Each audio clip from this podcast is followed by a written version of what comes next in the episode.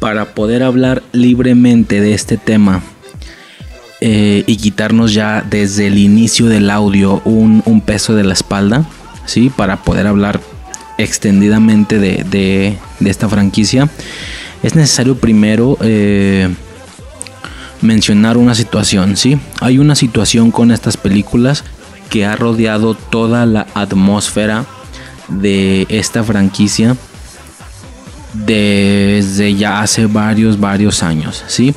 Y esto es la situación de la opinión dividida de los gustadores y de los detractores de estas películas, ¿sí?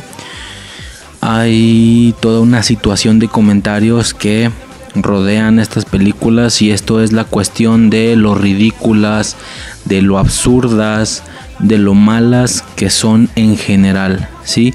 Esto basándose en la cuestión eh, principalmente, ya que hay por supuesto varios factores, pero principalmente en la situación de que son irreales, que son irreales, que son, como ya dije, absurdas, que esas cosas no podrían pasar, que desafían las leyes de la física, la gravedad, eh, etcétera, ¿no? Varias situaciones relacionadas a eso.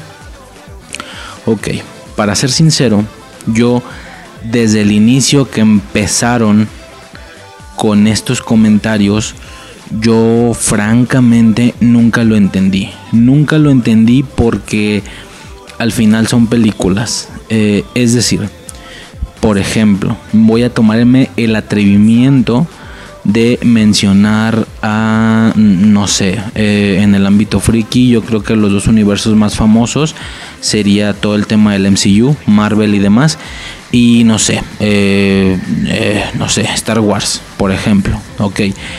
Mm, ¿Qué pasa con estas dos franquicias con respecto a las películas? Son irreales. Suceden cosas que no podrían suceder, ¿sí? De raíz un hombre creando una armadura y pudiendo usarla de esa manera, etcétera. Star Wars, pues no se diga, ¿no? El tema de todos los aliens, las naves, las guerras, los lightsabers, etcétera. Eh, por lo que me parece curioso porque eh, siempre ha sido algo que se lleve a la mesa el tema de lo absurdo o de lo irreal en estas películas cuando realmente eh, en lo personal siento que no hay alguna diferencia. Me explico, esto puede sonar como digo atrevido. Eh, la cosa o, la situación aquí es que esas, por ejemplo, esas dos franquicias tocan temas completamente de ciencia ficción. ¿sí? Aquí la cosa es que nadie, absolutamente nadie, ha dicho que Rápidos y Furiosos no sea ciencia ficción. Definitivamente ciencia ficción, nada más que no vemos, ya saben, ¿no? Situaciones de aliens, naves espaciales, superhéroes. Mm, eh, bueno, se han acercado a veces, pero eh, de manera general eh, están utilizando recursos hasta cierto punto parte de nuestra realidad, como es el tema de, no sé, podrían ser los espías o podrían ser la, la cuestión de los autos en sí, que es el principal factor de esta franquicia y sobre lo que ronda todas las películas, pero no por ser estéticamente más acercadas a la realidad eh, o utilizando recursos de este tipo significa que, quieran representar algo real, ¿sí? Las personas dicen, están desafiando las leyes de la física, son irreales güey, nadie ha dicho que no lo sean. Sí, yo en ningún momento he visto que en algún que, en alguna escena o, en algún eh, no sé, algún texto al inicio o al final de la película diga todas las escenas que fueron grabadas fueron eh, eh, filmadas de manera real. No lo intentes en casa o algo así, ¿no? definitivamente yo nunca he entendido la situación del por qué sea algo que se tenga que siquiera mencionar. Es decir, yo no veo a nadie diciendo, eh, y obviamente no odio Marvel, creo que quien ha escuchado el podcast le, ha quedado clarísimo, pero yo no escucho a nadie diciendo, pero eso, eso es muy irreal, eso no puede pasar en la realidad, no puede haber un hombre que crea una armadura que haga eso y nadie lo está mencionando, porque ya va implícito, ya es obvio. Y, lo obvio no se menciona. Entonces, de la misma manera yo no entiendo por qué siquiera se menciona que las cosas que pasan en estas películas no podrían suceder en la realidad. Güey, ya es obvio, ¿no? Ya es implícito. De inicio son películas. Eh, eh, incluso me estoy yendo muy alto. Me estoy yendo a Marvel, a Star Wars. Eh, vámonos incluso un poquito más abajo con películas de acción, ¿sí? Estas películas donde un cabrón se balacea con varios güeyes y no lo matan, pero él sí le atina a todos. Eh, situaciones de ese tipo, ¿no? Entonces, claro que estos señores están llevando las cosas a un nivel mucho más grande sobre esa misma línea, pero al final son eso, son películas de acción y como todo, como toda película de acción, eh, qué sé yo, no sé, güey, Arma Mortal o, las de, no las he visto, eh, ojo, pero por ejemplo las de John Wick, de Keanu Reeves, no las he visto, pero sé que hay una situación ahí similar con que pues el vato es bien, es bien vergas y no le pasa nada y nadie le tira. Güey, porque son películas, ¿sí? Entonces, al igual que un hombre creando una armadura, o, al igual que eh, habiendo personas que controlan la fuerza y que controlan con algún tipo, es como, es como telequinesis las cosas, mm, no veo que nadie esté diciendo, güey, pero eso no podría pasar en la realidad. Sería tonto incluso que alguien haga ese comentario porque sería como, ¿en serio tienes que mencionarlo? O sea, es obvio, es obvio que eso no puede pasar en la realidad. Aquí para mí es lo mismo. No veo el por qué mencionar, güey, esto no podría pasar en la realidad. Se la están fumando, güey. ¿Y es necesario mencionarlo? Ahora, ahora. Esto era al inicio, al inicio de este movimiento, sobre todo todo el arco que agarró la franquicia como por ahí de la 4 Mm, no sé si 4 o 5, entre 4 y 5, vamos a dejarlo en 4, desde la 4 hasta la 8, por ejemplo, ¿no? Eh, es una situación que, se, que, empiezan con la situación esta de... Eh, empezaron como corredores callejeros y terminaron como super espías. Eh, es obvio, ¿no? O sea, no sé ni siquiera por qué haya que mencionarlo. Quien haya visto las películas creo que queda clarísimo que al inicio eran corredores callejeros y después son espías internacionales de su puta madre. Mm, hay que mencionarlo, güey. O sea, es obvio, es, queda implícito. O sea, la estás viendo y estás viendo que son espías, entonces, ¿por qué mencionarlo? No sé, de nuevo no me queda claro. De nuevo, si pongo el ejemplo de Marvel, es como decir, güey, el MCU, digo, yo sé que tiene un trasfondo de cómics, pero hablando solo de las películas, es como decir, güey, empezó con un güey genio que puede hacer armaduras, ok, y terminamos en una guerra intergaláctica con, con aliens, con un güey, con, con un chingo de superhéroes. Pues sí, güey, pero es obvio, ¿no? Nadie lo está diciendo, nadie es que extrañe ese, entre comillas, realismo de solamente una persona genio haciendo una armadura. Eh, entonces digo, no sé, yo sé que, en, algunas ocasiones o en algunos de los ejemplos que estoy dando podría no concordar o podría no ser congruente para algunos. Espero se esté entendiendo la idea. No me estoy refiriendo a que es tal cual lo que estoy diciendo, la comparación, sino que por ahí va, pero de otra manera y puesta en otra línea, en este caso en la línea del género de las películas de acción. Eh, siendo ese el caso, realmente yo nunca he entendido el por qué siquiera, siquiera mencionar que las películas, siquiera, güey, mencionar que las películas son irreales, que eso no podría pasar en la realidad, güey, mm, que, que no es obvio, ¿sí? Eh, ahora, otra cosa que aqueja fuertemente a esta franquicia es eh, el, el, movimiento, este plan borregada de... Pues es que no son películas intelectuales, no son películas que te aporten nada, son películas de nacos, eh, bla, bla, bla, bla, bla, bla, bla. Eh, ok, pues, sí, sí entiendo. Justo por eso entiendo que todo el tema de corredores callejeros al inicio, con las luces de neón y así, güey, sí está como, como eh, hacerlo tal cual en la realidad y ni siquiera hacerlo bien, sino, eh, digo, creo que todo mundo hemos, cuando por fuera de nuestra casa pasa alguien acelerando a madres, haciendo un ruido bien culero, es como Güey, ese vato se creyó las películas de Rápido y Furioso. Yo mismo lo he dicho, güey. La neta, yo mismo lo he dicho. Yo le he dicho a Suicide. Ahora que salió la 9 y pasan y ahí hacen esto. Y pareciera que lo hacen más. Es como, eh, güey, se, se, siente rápido y furioso este vato. Eh, o hay un meme, el meme este de, de güey, ¿por qué pasa? Está, está un vato normal con un simio.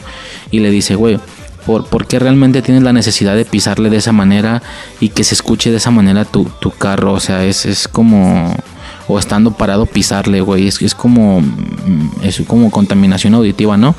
Y el vato dice, el, el simio este responde, eh, mi carro sonar chingón cuando hace run run. O sea, creo que se entiende el chiste, ¿no?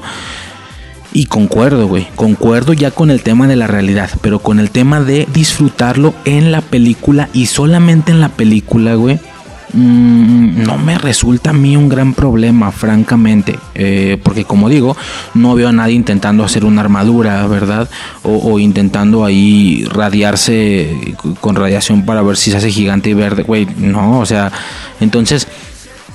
Eh, como decía, hay una situación que, que, que, aqueja esta franquicia mucho y es el tema de que es para nacos, que son poco intelectuales. Definitivamente las personas que hacen estas películas yo creo que lo saben. Es decir, no yo creo, estoy seguro que lo saben, güey. Yo dudo muchísimo que cuando están generando estas películas, los guion, cuando están haciendo el guion y, demás, yo no creo que digan, güey, estamos haciendo algo realmente bueno. Algo que pueda competir contra el padrino, contra Ciudadano Kane, ¿sabes? O sea, no creo que estén pensando, no, no están pensando eso, güey. No están diciendo, oye, yo creo que esto sí se puede ganar un par de Oscars a la mejor actuación, a la mejor adaptación, qué sé yo. Güey, no, ellos saben lo que van a hacer, saben que van a, eh, eh, a, entretener a gente, a darles una película dominguera, entretenida, eh, a generar dinero, definitivamente, etcétera, ¿no? Entonces, yo no veo que ni, ni ellos ni los gustadores de las películas, yo no veo que nadie esté diciendo que esta película tiene realmente un gran valor técnico de cine, eh, que esta película tiene posibilidades de ganarse un Oscar porque la actuación de, de Vin Diesel, porque la actuación de, de La Roca, La Roca, güey, o sea, porque la actuación de estos señores fue eh, algo impecable, algo deleitante, güey, claro que no siquiera sé si la palabra exista, fue, fue algo así que me llenó. Ah, ¿Para qué leo un libro si mejor ver esta película de gran porte inglés? Güey, no mames, güey. Creo que todo el mundo sabe qué pedo. Ahora, esa es la situación. Eh, con el tema de, que ellos saben que no son productos intelectuales. Eh, eso, es, eso es por un lado.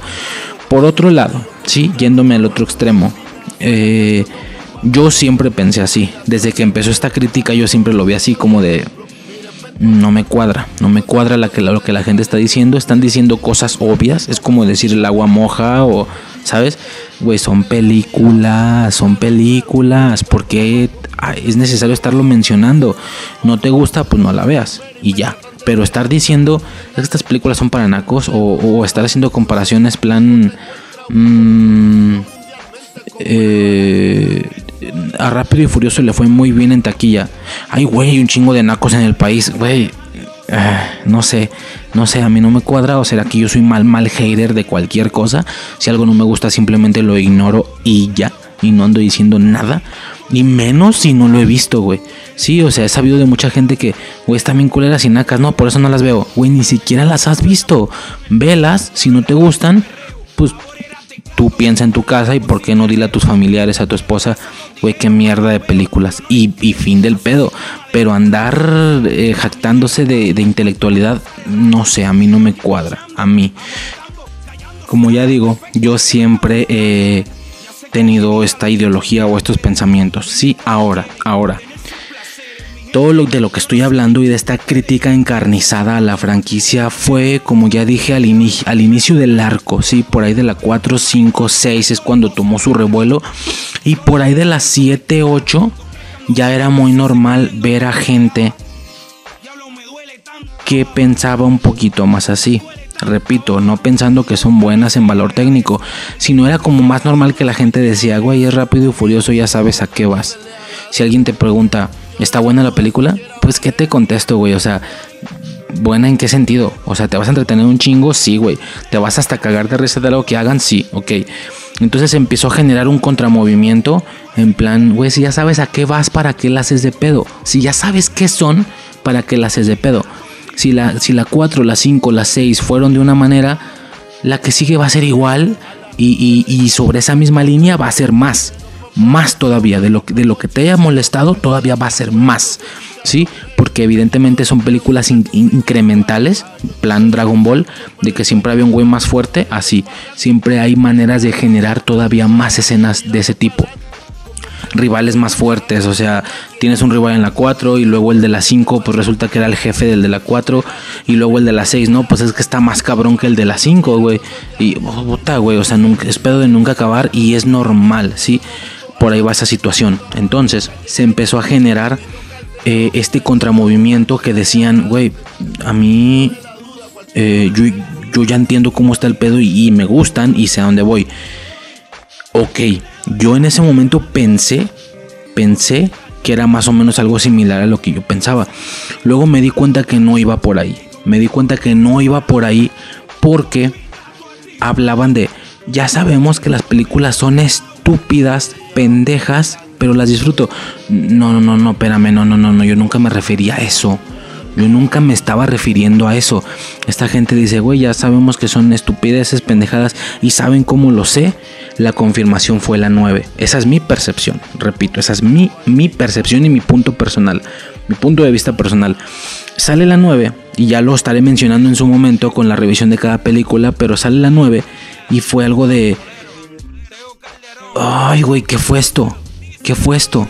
Esto no es la 5, la 6, la 7 y la 8. Esto es otra cosa. Esto es... Y, cito a una, a una youtuber que, me, late ver a veces. Fuera de foco se llama, la morra se llama Gaby Mesa. Eh, la morra dice caricaturas en la realidad. No, no, no, no, no, espérame, no. Esto no es rápido y furioso. Pero la 9 sí lo es. Entonces, y empiezo a ver cómo la gente dice, sí, güey, bajo la misma línea que ya estamos diciendo los que sí somos partidarios de estas películas, bajo la misma línea que son estúpidas y pendejas y ya sabes a qué vas, la 9 es todavía algo más. Espérame, no, no, no, no, no. Entonces no se estaban refiriendo a lo mismo que yo. Yo nunca me referí a que fueran estúpidas, a que fueran pendejas. No, yo nada más estoy diciendo que ya vas con una mentalidad como ir a ver una de Marvel y salvo eso la disfrutas. Esta gente dice, no, güey, vas y te pegas unas risas de cada pendejada que hacen. No, no, no, espérame, no, yo no me refería a reírme. Yo nunca me refería a, repito, estoy siendo un incongruente. Acabo de decir hace un momento que te, que te, echabas, alguna risilla. Yo nunca me refería a risa de gracia. Me refería a que hacen algo muy épico y real. Sí, ya, ya dije. Pero algo muy épico. Y dices, y te ríes, dices, oh, wow, qué cabrón estuvo eso. Yo, repito, eh, nada más aclaro, a ese tipo de risa me refería. Eh, esta gente dice, no, güey, ya sabes que vas a ir a cagarte de risa de las pendejadas que estás viendo, ya sabes que vas a ir a... Creo que está quedando claro, ¿no? Ahora estoy hablando de los que se supone que están a favor. Ya dejé claro la situación de los que están en contra. Ahora, los que están se supone que a favor. Pero esta gente dice, mm, ya sabes a qué vas, güey. Te vas a cagar de risa, te vas a no, no, no, espérame, yo no me refería a eso. Esta gente habla de que hagan algo y ve nomás esa babosada que no puede pasar en la realidad. No, espérame, entonces no nos hemos salido de la línea. No nos hemos salido de la línea. Eres el mismo detractor de antes, pero ahora aprendiste a amar esa basura, según tú. No, yo nunca me refería a eso. Yo me refería a que una vez entendiendo lo que hacen y que no es real, güey. Que no porque no veas superhéroes, que no porque no veas Jedi, significa que sea real. No porque veas a güeyes vistiéndose con ropa normal y carros que sí existen en la realidad, no por eso significa que sea algo real. Una vez sabiendo esto, te emocionas bien, bien, de manera épica. No en plan, es decir, tú vas... Yo me imagino que la mayoría de gente aquí es, si no es fan de Marvel tan, pero Endgame fue un putazo, ¿no? Infinity War Endgame. Fueron y yo vi que ante lo que pasaba se emocionaban. Yo no vi que se cagaran de risa en plan, jaja, esa pendejada, qué pedo, claro que no podría pasar eso de la nave, qué risa. No, ¿verdad? La gente decía, güey, qué épico estuvo eso. No, pero ¿no te da risa? La irrealidad que acaban de cometer. No, güey, pues es obvio que es irreal. Repito y vuelvo al punto anterior ya la gente empezó a hacer una. No digo todos, o sea, yo no estoy diciendo que soy el único en el planeta, ¿va? Estoy seguro que hay gente que se encuentra en esta tercera postura. Solo hablo que, que la gente empezó a decir, güey, eh, vas y te cagas de risa por las cosas que hacen, por lo, por lo irreal. No, no, no, no te cagas de risa, güey. Eh, se supone que una vez ya entendiendo cómo está el pedo, te resulta épico lo que está pasando. Pero no, esta gente hablaba de esto, entonces yo me equivoqué. El contramovimiento que se empezó a generar no se referían a, a, empezar a apreciar lo que son, sino a empezar a, a seguir siendo el detractor, pero ahora amas esa basura. Eh, simple y sencillamente no lo entendí. Yo nunca entendí este contramovimiento. Y lo especifico porque ahora en la 9, ahora sí, para mí, eh, para mí, ahora sí fue basura. Ahora sí fue vil basura. Ahora sí fueron caricaturas. Ahora sí fueron cosas absurdas, estúpidas. No absurdas por irreales, sino por estúpidas. Fueron chistes, fueron burlas. Para mí la 9 es como si todavía no saliera la 9 y luego esto ya no está de moda, pero hace algún tiempo estuvo de moda todo este movimiento de de una loca película. Primero empezó con Scary Movie y luego fue un rollo de una loca película de miedo, una loca película épica, una loca película de superhéroes. Saben de qué corte estoy hablando, ¿no? De estas parodias que ni siquiera eran buenas, eran como estúpidas, absurdas, saturaban cosas y así. Yo siento, es como si alguien hubiera hecho una loca película de carreras parodiando todas las películas de Fast and Furious.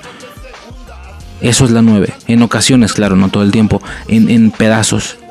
Es como, güey, ajá, esto hacen. No, no, no, no hacen eso. Tú lo estás parodiando para que se vea muy estúpido y gracioso.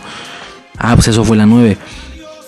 A mí me molestó, a mí no me gustó. Y la gente que se supone que estaba del lado de estos señores empezó a decir, mmm, sí, Sí, es lo mismo que ha sido rápido y furioso siempre, pero más. No, entonces nunca viste de la manera que yo pensaba las películas anteriores. Creo que nunca lo viste. Eh, y bueno, eh, solo, solo aclaro esto porque claramente en la franquicia o en todas las escenas de acción o en todo lo que quieran, para mí yo lo podría dividir en dos cosas. Ya estoy hablando de las absurdeces, no de las cosas que sí puedan pasar en la realidad, como un diálogo, un diálogo de una persona con otra, pues claro que puede pasar, es una plática, ¿no? Pero hablo de todas las escenas de acción, de los carros, de englobando todo ese, todo ese, todo ese tiempo de la franquicia. Eh, ahí para mí se dividen en dos, ¿sí? Una es absurdo, ya tomando en cuenta que es irreal, sí, ya bla bla bla, ya, ya sabemos. Para mí es irreal, estúpido. Para mí es irreal, pendejo. Y, y la otra es irreal, épico. ¿Me explico? Es absurdo, estúpido y absurdo, épico. Así voy a dividirlo y es como se va a estar manejando toda esta situación durante todo el audio. Absurdo, estúpido. Que no porque ya, ya aún entendiendo que es irreal se ve pendejo, se ve culero porque hace uso de recursos que la misma franquicia y su irrealidad no te está mostrando que, no va por ahí y de todos lo hacen. Mm, creo que no está quedando claro, pero conforme vaya avanzando el audio, quien, quien se quiera quedar, van a ver ese pedo. Entonces lo voy a estar dividiendo así, va absurdo, estúpido y absurdo épico, que son cosas diferentes. Mm, y en el absurdo va implícito el irreal, el que no puede pasar, bla, bla, bla, bla, bla, bla, bla. Absurdo estúpido, absurdo épico, va. Así es como se va a estar manejando. Y bueno, básicamente eso sería todo por parte del preludio. Eh, cada vez salen los pinches preludios más largos. Pero bueno, tenía que dejar esto sobre la mesa antes de empezar la revisión de cada película. Primero pasaríamos con el capítulo de Loki esta semana y ya luego podríamos continuar con la franquicia. Y nada, eh, casi a media hora de audio. Esto es Infancia Eterna, Rápidos y Furiosos, toda la franquicia de películas, claro. Eh, y nada, comenzamos. ¿Necesitas ayuda? Solo hay un hombre que puede ayudarme. Mr. Satán, me tienes sorprendido. En realidad tú eres el salvador del universo. Tantas bromas me están matando. Usted no sabe qué es la muerte. Esto es muy fenomenal. Puedes volar, puedes pelear y cacarear. Está bien perder con el oponente, pero no con el miedo. ¡Vengadores! Unidos. Gracias, capitán. Cuando sean mayores ya no podrán volver. 734p 130721. Este es el capítulo número 42 del podcast Infancia Eterna. Yo soy Riser. De nuevo y una vez más eh, vamos a tener un audio en el que yo voy a estar eh, manejando la, la podcasteada solo. Sí, por una cosa u otra, Suicide no pudo estar presente. También el capítulo de Loki me lo voy a aventar solo. Eh, pero bueno, simplemente eso. Como ya dije en anteriores audios, semana. Mm, bueno, curiosamente ahora sí tengo algo que mencionar en la semana. Eh, esto es obviamente fuera del tema, independientemente de que he estado viendo películas de Rápido y Furioso todo el puto día los últimos días. Mm, eh, a ver, jugué, güey. Jugué un juego que es me impresionó porque creo que quien escuche el, podcast ya sabe que me gustan los viajes en el tiempo y, tal. Y no sé, me dio como la, espinita de buscar juegos de viajes en el tiempo, ¿sí? Y no hablo de viajes en el tiempo desde la perspectiva de que utilizando la trama del viaje en el tiempo haga que el, personaje se vaya a misiones medievales en el futuro, eh, ¿sabes? O sea, plan, bueno, esto es algo muy personal, pero Crash Bandicoot 3, el de PlayStation 1, toda la trama es de viajes en el tiempo, se supone. Entonces, esto genera que los escenarios de los niveles sean medieval, no sé, que medieval, que en el futuro, que en no sé qué sé yo, en, en algún pedo ahí arábico de algún año, eh, cositas de ese tipo. No, porque realmente nada más es reemplazar los clásicos escenarios de juego. Con los clásicos escenarios hablo del típico nivel de fuego, el típico nivel de lava, el de nieve, siempre hay uno de nieve, alguno en la playa, alguno en cuevas. Son como los típicos ecosistemas de los juegos y estas tramas hacen que simple y sencillamente eh, ya sean más de época que, elementales. No sé si me explico. No, no hablo de ese tipo de juegos, sino juegos que en su misma trama haya una cierta situación de viaje en el tiempo o de viajar en el tiempo, no solo un, un, ¿cómo se le llama? una justificación para, para la estética de los niveles. Eh, por ejemplo, eh, un, caso muy famoso en, en esta línea de la que estoy hablando es Assassin's Creed. Eh, Bioshock, me parece, no lo he jugado, pero por ahí sé que hay alguna situación relacionada con viajes en el tiempo. Bueno, X. Lo que yo chequé a mis, a mis recursos, porque no tengo consolas, solo tengo emuladores en el celular, Game Boy, PSP. Y chequé algo que hubiera para Game Boy, para PSP. Y bueno, para Game Boy, pues evidentemente no. Eh, solo cosas similares a las que digo. PSP eh, tampoco, bueno, etcétera. Buscando, me encuentro con un juego que es de Android, sí, o sea, no es de emulador, sino que es de Android directamente para bajarlo de Play Store. Este juego se llama Life is Strange. Lo siento por mi traducción, por, mi pronunciación en inglés, es malísima. Life is Strange es como la vida es extraña. Así, eh, chequenlo, está bueno porque es una especie de, le llaman eh, aventura gráfica. Aventura gráfica son estos juegos que ves más de lo que juegas. Es decir, ves más diálogos. Es como ver una película, pero jugarla eh, de manera intermedia en algunas secciones o en otras. Entonces, eh, no sé, yo me acuerdo que supe de, esto, de las novelas gráficas y tal, perdón, de las aventuras gráficas. Me enteré mucho y hizo mucho, hizo mucho ruido en su momento un juego llamado eh, The Last of Us. The Last of Us 2, era el 2. No sé, uno que checa youtubers y tal. El feed de YouTube se me empezó a llenar de que todos los gamers que yo veía estaban jugando ese juego. Y que al llegar al final fue un pedo de, güey, lloré, fue una aventura fantástica, fue una historia fantástica. No chequé el juego, la verdad, ni los videos completamente, pero sí puse algún video por ahí y pues sí era como de mucho, mucha cinemática, sí, o sea, plan 70% cinemática, 30% juego, digo, por dar un porcentaje, no, no sé, ¿verdad? Eh, entonces, había, había, como situación de, este tipo eh, y no sé, está chido jugarlo cuando tienes paciencia, cuando estás listo como para ver más que para jugar. Mm, pero que al mismo tiempo puede ser mejor que una película por el desarrollo, por el tiempo del desarrollo de los personajes, porque tú estuviste de cierta manera involucrado, fuiste el, protagonista y tal.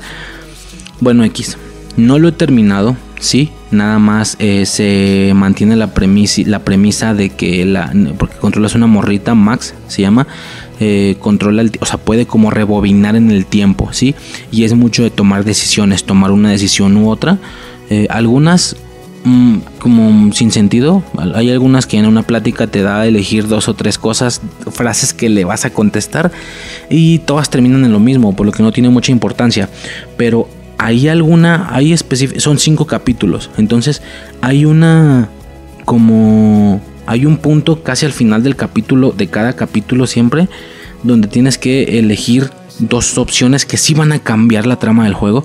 Eh, y bueno, como ya dije, voy por ahí, voy a menos de la mitad, voy en el capítulo 2 de 5. Eh, hasta ahorita va calmado, va muy relajado. ¿sí? E, el juego está en época de Halloween, por lo que quien escuche el podcast sabe que yo servido, yo servidísimo, porque hay decoración de Halloween en la escuela, de la morra y tal. Mm, y como digo, hasta ahorita todo va muy calmado. Literalmente como, no sé si recuerdan, bueno, no sé si recuerdan, eh, siento que hablo con Suicide. Eh, no sé si les llegó a pasar que alguna, que conocieran a alguna persona rara que al jugar Grand Theft Auto San Andrés jugara a vivir una vida normal. A mí me pasaba con mi hermana. Eh, jugara a ser normal, a conducir bien, así pararse en los altos, así. Ah, pues esta madre es como jugar a, la vida real. Si eres un estudiante, hablas con gente, te enteras de chismes, que si la pareja, que si esta morra sorrió en un video, que no sé qué. Y es como, ajá, y por alguna razón no es aburrido de inicio. Segunda, todo va muy tranquilo, pero evidentemente algo va a salir mal, porque hay un chingo de carteles pegados de una morra desaparecida en la escuela. Una morra que está desaparecida y conforme más avanza la trama, más vemos que cosas están relacionadas con esa desaparición y tal. Entonces apunta para ser una gran historia. Sí, no, como ya dije, voy en el 2 del 5, de 5. Eh, ya si les interesa, claro, estaré comentando qué, qué, pasa después. Pero bueno, principalmente es lo que he estado haciendo en la semana, jugar eh, Life is Strange. Y nada, creo que eso sería todo por parte de mi semana. Qué, qué, qué increíble, o sea, yo creo que es de la mejor semana que he tirado en mi vida estando yo solo. Sí, yo no tengo la habilidad de suicidio para hablar de mi semana de esa manera tan tan apasionada como ella. Yo soy más de centrarme en temas y bueno, X, lo que ya he mencionado en otros audios. Y nada, ya pues básicamente por parte de la semana eso sería todo. Por parte de la bienvenida y tal. Mm, y podríamos pasar directamente al capítulo de eh, al capítulo 5 de la serie Loki, ¿va? Eh, y pues nada, sobres. Laura Marvel.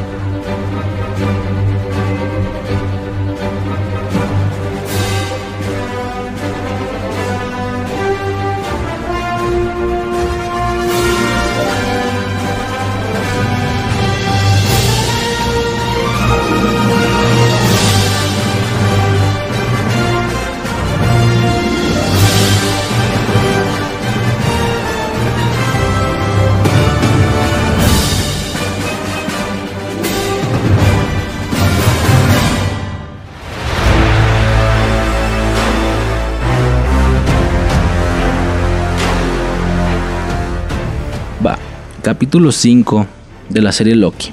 ¿Ok? ¿Qué levantón? ¿Qué levantón dio el capítulo? Sí, eh, yo lo mencioné en los audios. Mm, el, el, 3 para mí fue un bajón horrible. Fue de, güey, que estoy viendo? Mm, el 4 pues estuvo... ¿Sabes? O sea, estuvo bien. Pero el capítulo 5, güey, dio un levantón, ¿sí? Dio un levantón. Para mí tuvo el nivel del final de WandaVision. Pero no es el final, es el, es el penúltimo. Entonces, a ver, primero que nada, algo que me llamó la atención y quería destacar fue el término Nexus. ¿sí? En Loki ya se está mencionando libremente cuál fue, cuál fue tu evento Nexus. Ah, mi evento Nexus fue este. ¿Por qué genera un evento Nexus? El evento Nexus por aquí, por allá. El evento Nexus es básicamente lo que, lo que tú haces de manera diferente a la línea tradicional o a la línea normal según ellos.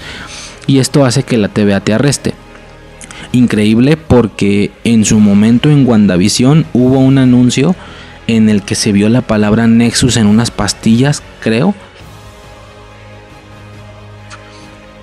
Y se vio Nexus en unas pastillas y todo el mundo se fue a los cómics. Güey, en los cómics un evento Nexus es cuando bla bla bla, viajes en el tiempo, multiversos.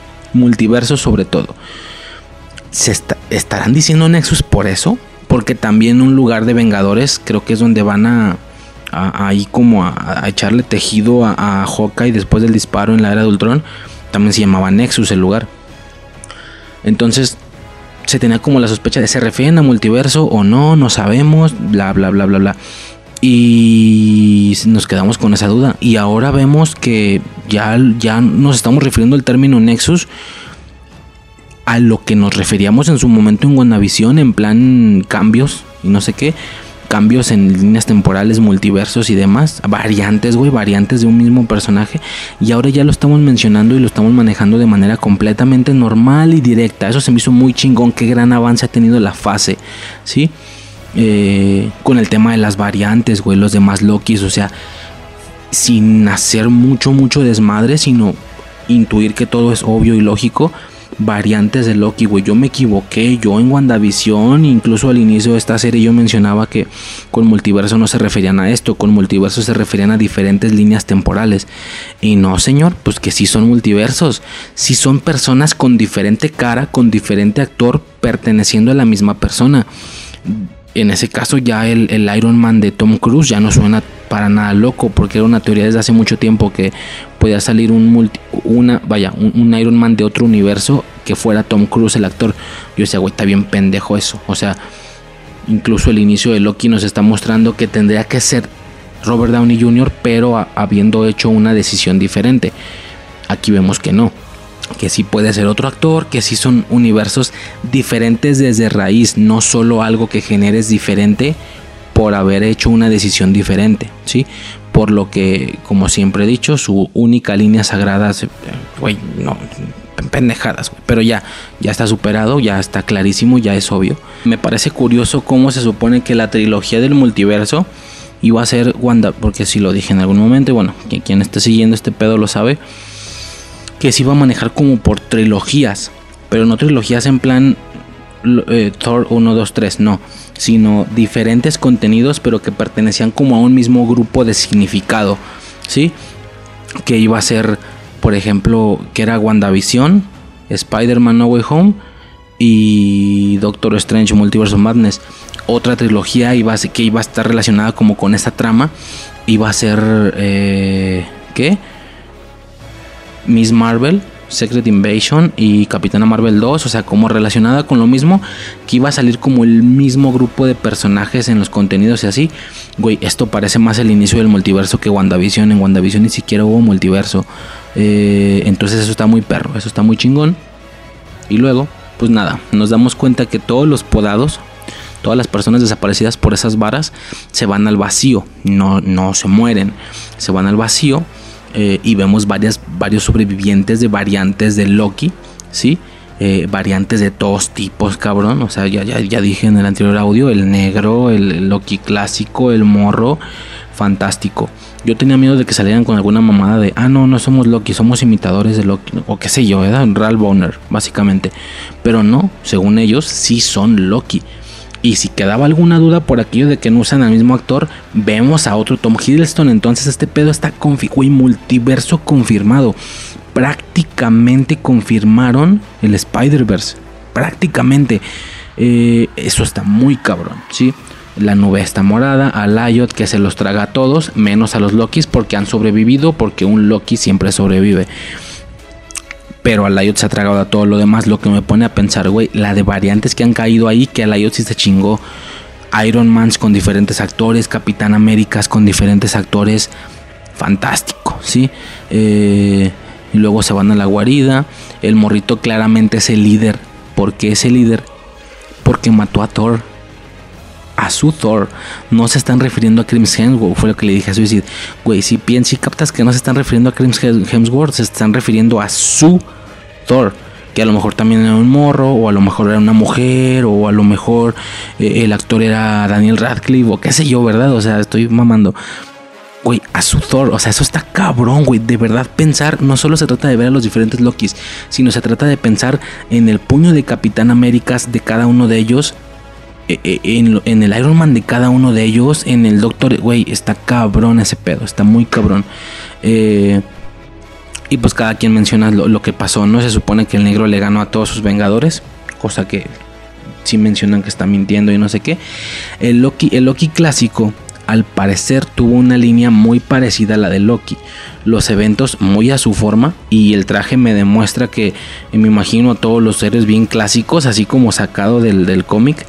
Mm, pero al final una línea un poco parecida donde cuando también Thanos llega a invadir la nave, este señor hace una ilusión como muy real y, se escapa, ¿no? Este güey logra escaparse, a él no lo matan. Mucha gente estaba diciendo, güey, ese Loki es Tom Hiddleston de Infinity War, pero grande.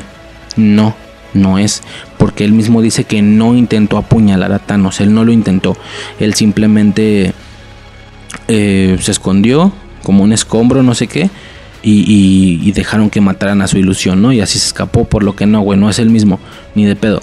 Eh, y luego vemos a más versiones de Loki, como ya dije, vemos a este otro Tom Hiddleston.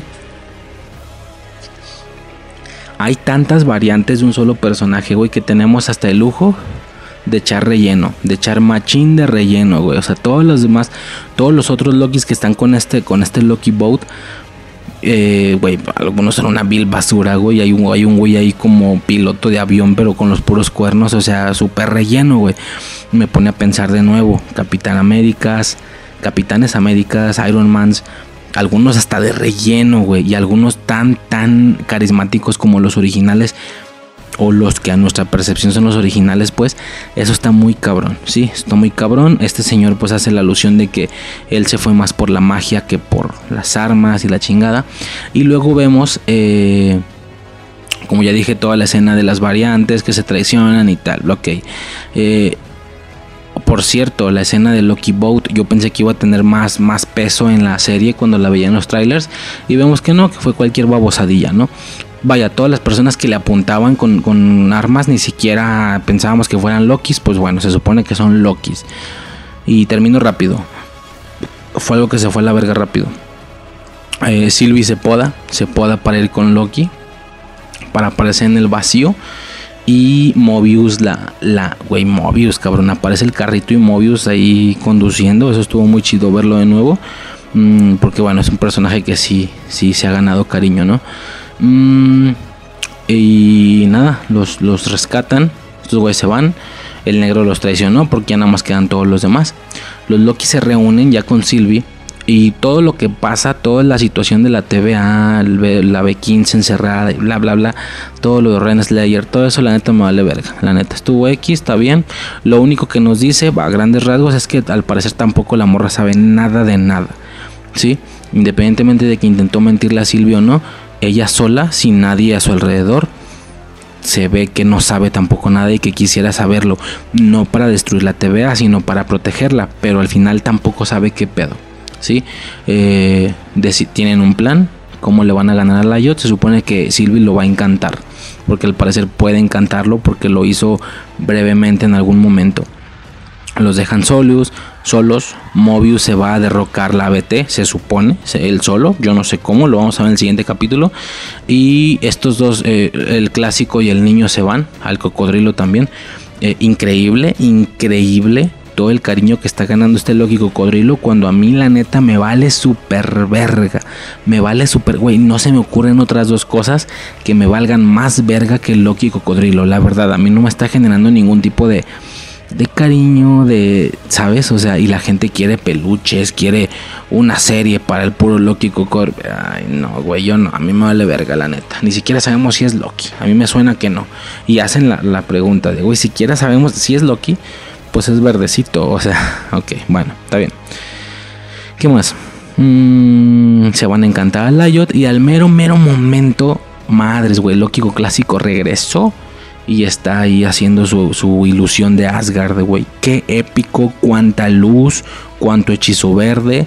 Muy, muy perro, güey. El morro no aparece, por lo que hasta ahorita sigue vivo, se salvó.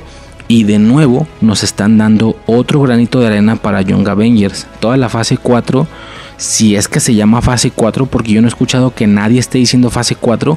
No hablo de, de toda la gente que crea contenido, sino hablo de como los productores, Kevin Feige, etcétera, nadie está diciendo que se llame fase 4, a lo mejor ya no se maneja por fases, a lo mejor ya es otro pedo. Ya la fase 1, 2 y 3 terminó, la Infinity Saga le llaman, la saga del infinito, y esto ya es otra cosa, con nombre diferente, a lo mejor puede, a lo mejor empieza otra vez de la fase 1, pero de esta otra saga, o no sé, pero de momento y hasta que no digan nada, pues fase 4, ¿no? Mm, se me hace curioso cómo esta fase 4 nos está dejando indicios para los Young Avengers, como ya dije, WandaVision, ahí presentó la entrada de Wiccan y Speed. Morritos, yo todo el tiempo dije que iban a salir listos para la pelea con traje y todo, pues no, no, eh, pero ya no se nos presentaron Wiccan y Speed. La siguiente vez que los veamos ya los vamos a reconocer, los vamos a querer incluso, etc. Eh, Falcon and the Winter Soldier mostró levemente al, al güey este, a Elijah Bradley, que es el que es el es como el Capitán América de los Young Avengers.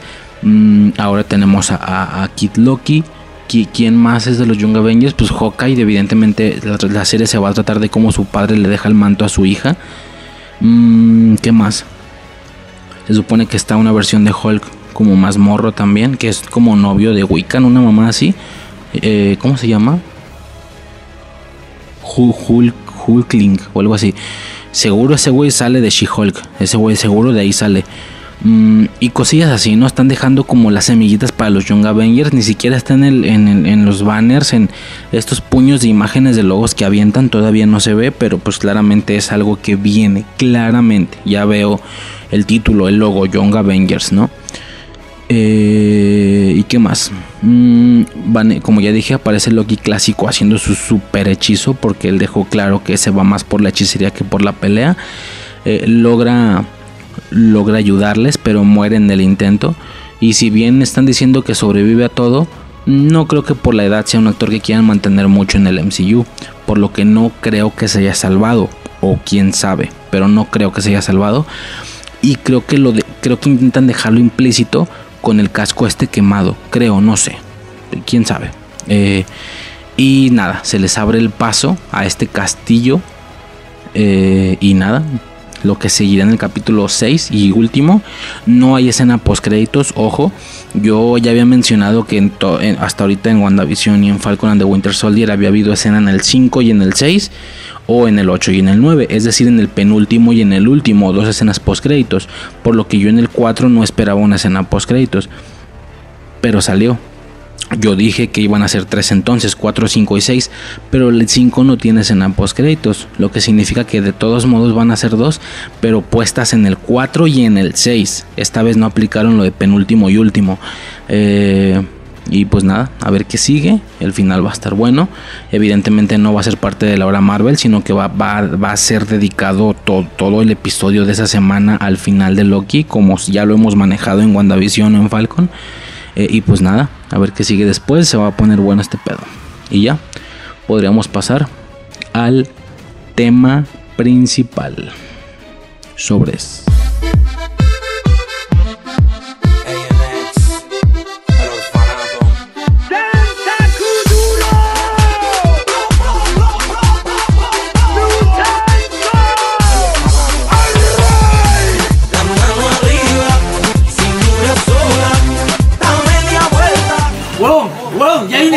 Escena, escúchame, no, hay una escena en la que Vin Diesel está en su carro, en un puente, en un puente que tiene un hueco y viene un tanque del otro lado y una bola sale volando y Vin Diesel sale volando y se enchocan en el aire, weón. En el aire, weón. Y caen encima de un carro y Vin Diesel dice, yo no sabía que íbamos a caer acá, tuve fe.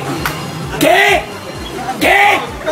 Sobres, pues podemos empezar ya directamente con el tema ¿sí? Con las películas de Rápidos y Furiosos. Fast and Furious, como, como quieran llamarlo, ¿va? Ok. Eh, estas películas, ¿sí? Antes que nada, y es lo primero, bueno, lo primero fuera del preludio, obviamente, que qué pinche preludio tan largo, no mames. Y entiendo, y Suicide me lo ha dicho, soy un poco repetitivo a veces y repito la misma idea de diferentes maneras o de diferentes ejemplos. Mm, repito palabras y demás. Eh, pero bueno, espero haya quedado claro, ¿no? Creo que así tiene que quedar claro. Bueno, eh, algo que quiero mencionar como inicio es que a mí me... Y es una babosada, sí es una babosada, pero creo que se han dado cuenta que a mí me late mucho todo el tema estético de cualquier cosa. ¿sí? Eh, el tema más mercadológico que la trama o los personajes y bla, bla, bla, bla, bla. Se me hace bien curioso y es algo que cuando a mí me dicen rápido y furioso, te lo juro, güey, que es en lo primero que pienso. Te lo juro que es en lo primero que pienso. Y esto es los diferentes nombres de cada película en la franquicia. Eso me llama, no sé por qué, mucho la atención. Eh, cada nombre es diferente, ¿sí? Uno puede pensar de manera externa que siempre es rápido y furioso. Rápido y furioso, rápido y furioso 2, rápido y furioso 3, 4, 5, 6, 7, 8, 9. No, en algunas partes del mundo así la traducen, incluso en su mismo país, en Estados Unidos, parte de la mercadotecnia es esa, para que se entienda que es la que sigue, pero es más una situación de, distribución, porque las películas en sí tienen nombres diferentes, ¿sí? Parece pendejada, pero es algo que no todo el mundo sabe. Mm, de hecho, se lo estaba aplicando, se lo estaba explicando a mi hermana el otro día. Mm, los digo rapidísimo, va ser algo que me llama mucho la atención. Primera película del 2001 se llama The Fast and the Furious. ¿ok? The Fast and the Furious. La traducción directa tendría de, cuando digo de me refiero ya saben, ¿no? Al THE, ¿ok? La traducción directa, directa tendría que ser el rápido y el furioso. Esa tendría que ser el rápido y el furioso. Pero eh, aquí le pusieron Rápido y Furioso, nada más, Rápido y Furioso. Eh, que eso sería Fast and Furious, no The Fast and the Furious. Bueno, me explico, ¿no? La película se llama The Fast and the Furious, el rápido y el furioso. En España se llama A Todo Gas, ¿sí? Ya es un tema ahí de chiste de mame, ya, ya saben, ¿no? España y tal. A Todo Gas. Y en México, Rápido y Furioso, de acuerdo. La segunda película se llama Too Fast, Too Furious. El número 2, Fast, número 2 con número, eh, ojo, porque eso también es importante. A veces lo escriben con letra, a veces con número. Aquí es con número. Número 2, Fast. Número 2, Furious. Too Fast, Too Furious. Suena como a dos rápidos, dos furiosos. No sé si será la traducción. Eh, aunque se está refiriendo a cuatro personas y en la película hay dos nada más, al igual que en la primera. Bueno, X. Aquí le. Eh, bueno, y, eh, en España se llama Too Fast, Too Furious. Qué raro, no le pusieron a todo gas 2. Mm, en, México le pusieron más rápido, más furioso. Sí, que bueno, no le pusieron rápido y furioso 2. Le pusieron más rápido, más furioso. Aunque para que eso aplicara, tuvo que haber sido el, símbolo de más, fast, el símbolo de más, furious. Pero no, fue dos fast, dos. Bueno, X, ya me entienden. Tercera película. repiten el título de la primera con los D, THE, pero le ponen dos puntos y luego le agregan Tokyo Drift. The Fast and the Furious Tokyo Drift. ¿Ok? En España, a todo gas, dos puntos Tokyo Race. Race, qué raro, usaban palabra en inglés. Carrera en Tokio o algo así. A todo gas, Tokyo Race. Aquí en México, Rápido y Furioso Reto Tokio. Ok, reto en Tokio, reto Tokio. Qué traducción tan rara, pero bueno. The Fast and todavía con el D, ok. The Fast and the Furious Tokyo Drift. Perfecto. La 4, ojo, la 4. No lleva el número 4 en ningún momento. Le quitan los D. Ya no es The Fast and the Furious. Ahora sí es Fast and Furious nada más. ¿Ok? Fast and Furious, que se podría... La bronca con el inglés es que no tiene como género y no tiene como plurales, es un pedo ahí raro, por lo que Fast and Furious aquí podría ser rápido y furioso, rápidos y furiosos, rápida y furiosa, rápidas y furiosas, algo así. Eh, aquí es curioso porque aquí le pusieron el nombre que de, en México debieron de haberle puesto, puesto el nombre que debieron de ponerle, que le pusieron en la primera, me explico, o sea, en la primera se llama The Fast and the Furious y le pusieron rápido y furioso en individual, rápido y furioso. La 4 se llama Fast and the Furious y le pusieron rápidos y furiosos, nada más lo cambiaron a plural en México. ¿Ok? Eh, cuando en realidad en la 1 en México debieron de ponerle el rápido y el furioso Y en la 4 debieron de ponerle el nombre de la 1, Rápido y Furioso. Pero bueno, le pusieron Rápidos y Furiosos. Me explico, ¿no? Me hago... Espero no, no enredar mucho. Ok, Fast and Furious es la 4. La 5. Ojo, esto es lo que me llama mucho la atención, que son nombres como diferentes, son diferentes. La 5 se llama Fast Five. Fast Five, ¿sí? La traducción directa sería Rápido 5. Así se llama, güey. Y, y, y Five escrito con letra. Fast Five. Sí, no es un número, es letra. Fast Five. Así se llama la película. En español, en, en, España, perdón, Fast and Furious 5. Aquí ya le quitaron el pedo de a todo gas. Ya era una gran franquicia hasta este punto. Y en México, güey. En México le, pusieron Rápidos y Furiosos. Dos puntos. Sin control. Pero la S del sin es un 5. Sin control. Están usando el número 5. Es que está, a ver, aquí, aquí hicieron un juego de palabras raro. Porque la, la frase sin control al inicio lleva 5 como que están haciendo alusión a que es la película 5, pero al mismo tiempo en la S le pusieron el número 5, por lo que intentaron hacer dos juegos de palabra en uno. El de la S pudo haber sido. El de la S cambiado por el 5 pudo ya haber sido un juego de palabras que se llamara Rápidos y Furiosos sin límites. Sin límites y la S es un número 5. Esa es una especie de juego de palabras. Y la otra era no ponerle la S, perdón, no ponerle el 5 y dejarle la S y que dijera sin control. Ay, güey, está diciendo 5 en algún momento de la frase. ¿ok? Sin control. O ponerle un número 5 y luego NTROL, 5 control. ¿Me explico? Pero no, aquí hicieron ambos. Y pusieron el número 5 y luego le pusieron in control. Por lo que está raro porque el 5 no funciona como un 5, funciona como una S aunque la frase sí lleva el número 5, está medio extraño. Si lo lees tal cual, aquí dice Rápidos y Furiosos 5 in control. Si es que dices el número, pero como solo es una S, Rápidos y Furiosos sin control. Pero al decir sin control, si estás diciendo 5, me explico, ¿no? El tema es raro, es curioso, pero pues ahí está, ¿no? Raro, raro doblaje como que todavía estaban intentando meterle ahí cosillas diferentes también en México. Si se fijan, Rápidos y Furiosos no se llama Rápido y Furioso 4, se llama Rápidos y Furiosos en plural. O sea, en México está, es, algo similar al original, de hecho, porque en, la primera se llama The Fast and the Furious, en la 4 Fast and Furious, ¿sí? que de hecho el nombre de la 4 es el nombre de la franquicia.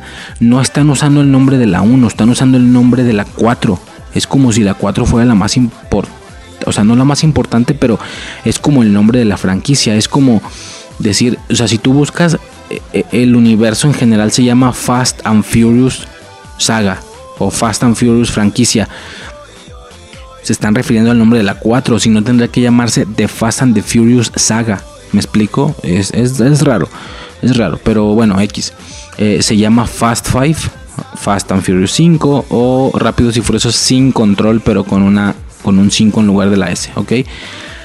Como decía, hasta este punto México quiso hacer cosas diferentes porque se llama Rápido y Furioso, más rápido, o sea, no se la pelaron en ponerle Rápido y Furioso, Rápido y Furioso 2, Rápido y Furioso 3, Rápido y Furioso, o sea, no, le ponen Rápido y Furioso, más rápido, más furioso, eh, Rápido y Furioso Rápidos y Furiosos en la 4 y Rápidos y Furiosos sin control.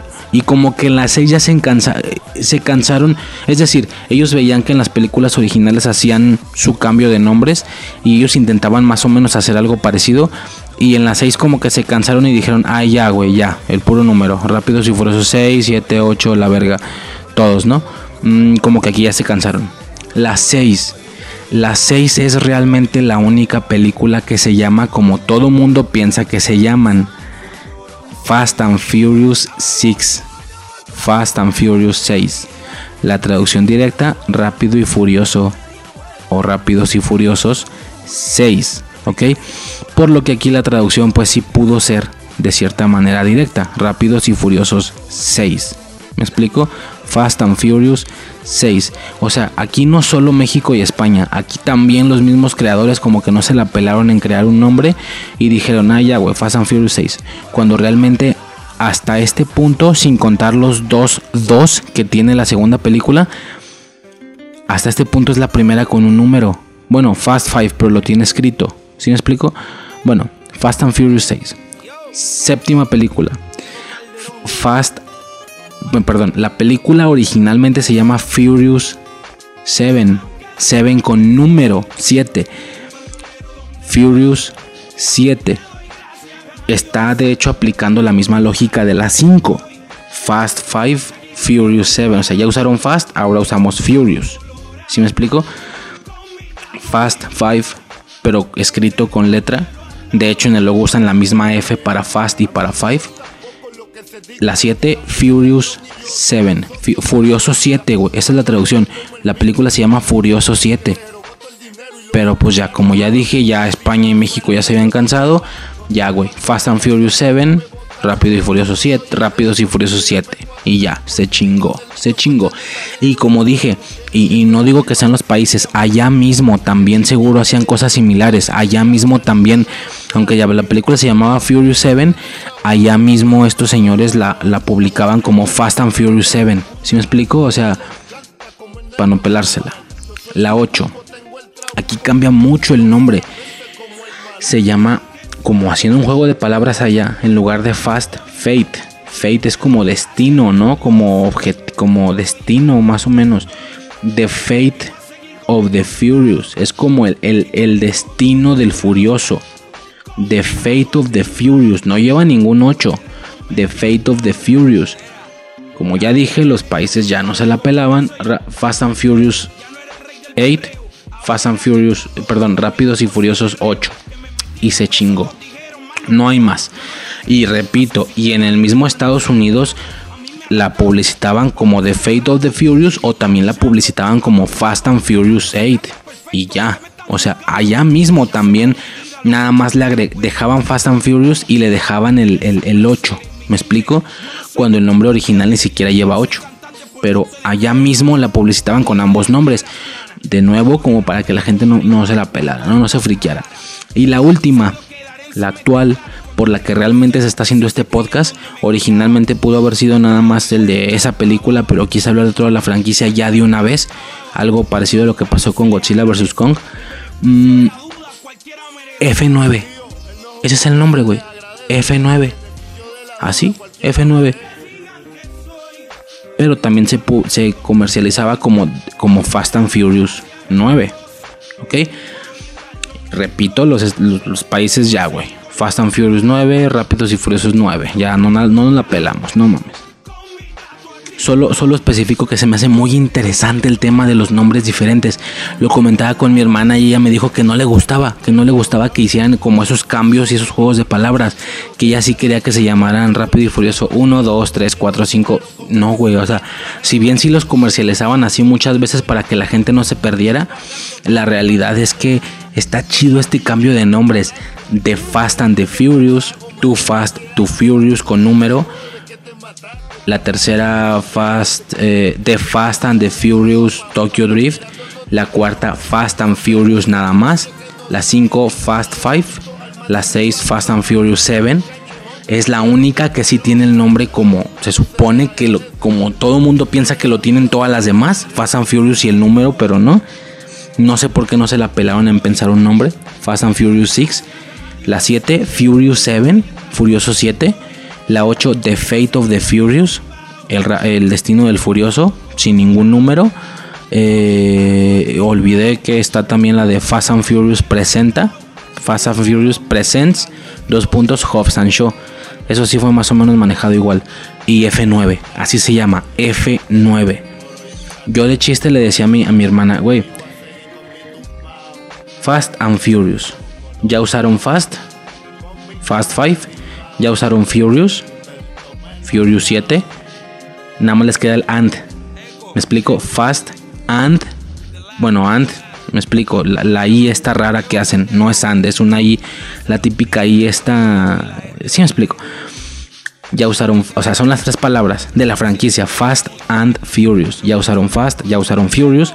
Nada más les queda, les queda el and. Yo de mamón, por hacerla reír, nomás les queda el and. La, la última tendrá que llamarse and 10. Obvio, estoy mamando, ¿verdad? Según yo. Y ella me dice, güey, no está mal. Güey, ¿cómo que no está mal? No mames. Sí, sería como, y la 10. Ya se va a acabar, y la 10. Ah, pues sí, güey. O sea, no, no, suena muy. Digo, para todo este misticismo, para toda esta situación de las películas de que son pendejas y que X, güey, da igual. Y la 10, y se chingó. O sea, estuvo, se me hizo chido, pues, el comentario. Ah, sí, es cierto, güey. Imagínenla por ahí y el número 10. Pero bueno, para que la relacionen con Rápido y Furioso sería un pedo. Tendrán que igual distribuirla como Fast and Furious 10. Eso u otras ideas que traigo en la cabeza que ya lo mencionaré al final de todo el audio, ¿va? Pues nada, empezamos directamente con la revisión de cada película, ¿sí? Tenemos primero The Fast and the Furious, ¿ok? Esta película, titulada Todo Gas en España Rápido y Furioso en Hispanoamérica, estoy en Wikipedia, sí, güey, valgo verga, pero nada más para esos datos iniciales, ¿va? Protagonizada por Paul Walker, Vin Diesel, Michelle Rodríguez, Jordana, bla, bla, la verga, no nos interesa eso. Eh, año 2001, va, importante también el tiempo, 2001, de acuerdo. Eh, específicamente en noviembre, septiembre, bueno, X, del menos da igual. Ok, ¿de qué va The Fast and the Furious? La primer película de toda esta saga, la que mucha gente dice que es la única buena y que las demás valen verga. Va, venga. A grandes rasgos son carreras de autos, estas carreras de autos coloridas con carros de colores, luces neón, bien arreglados, tienen como unas chingo de pintura, así con como con ¿cómo le llaman? Como tipo dibujos, así con números y con dragones y con la chingada. Bien, bien aquí yo el pedo, sí lo entiendo.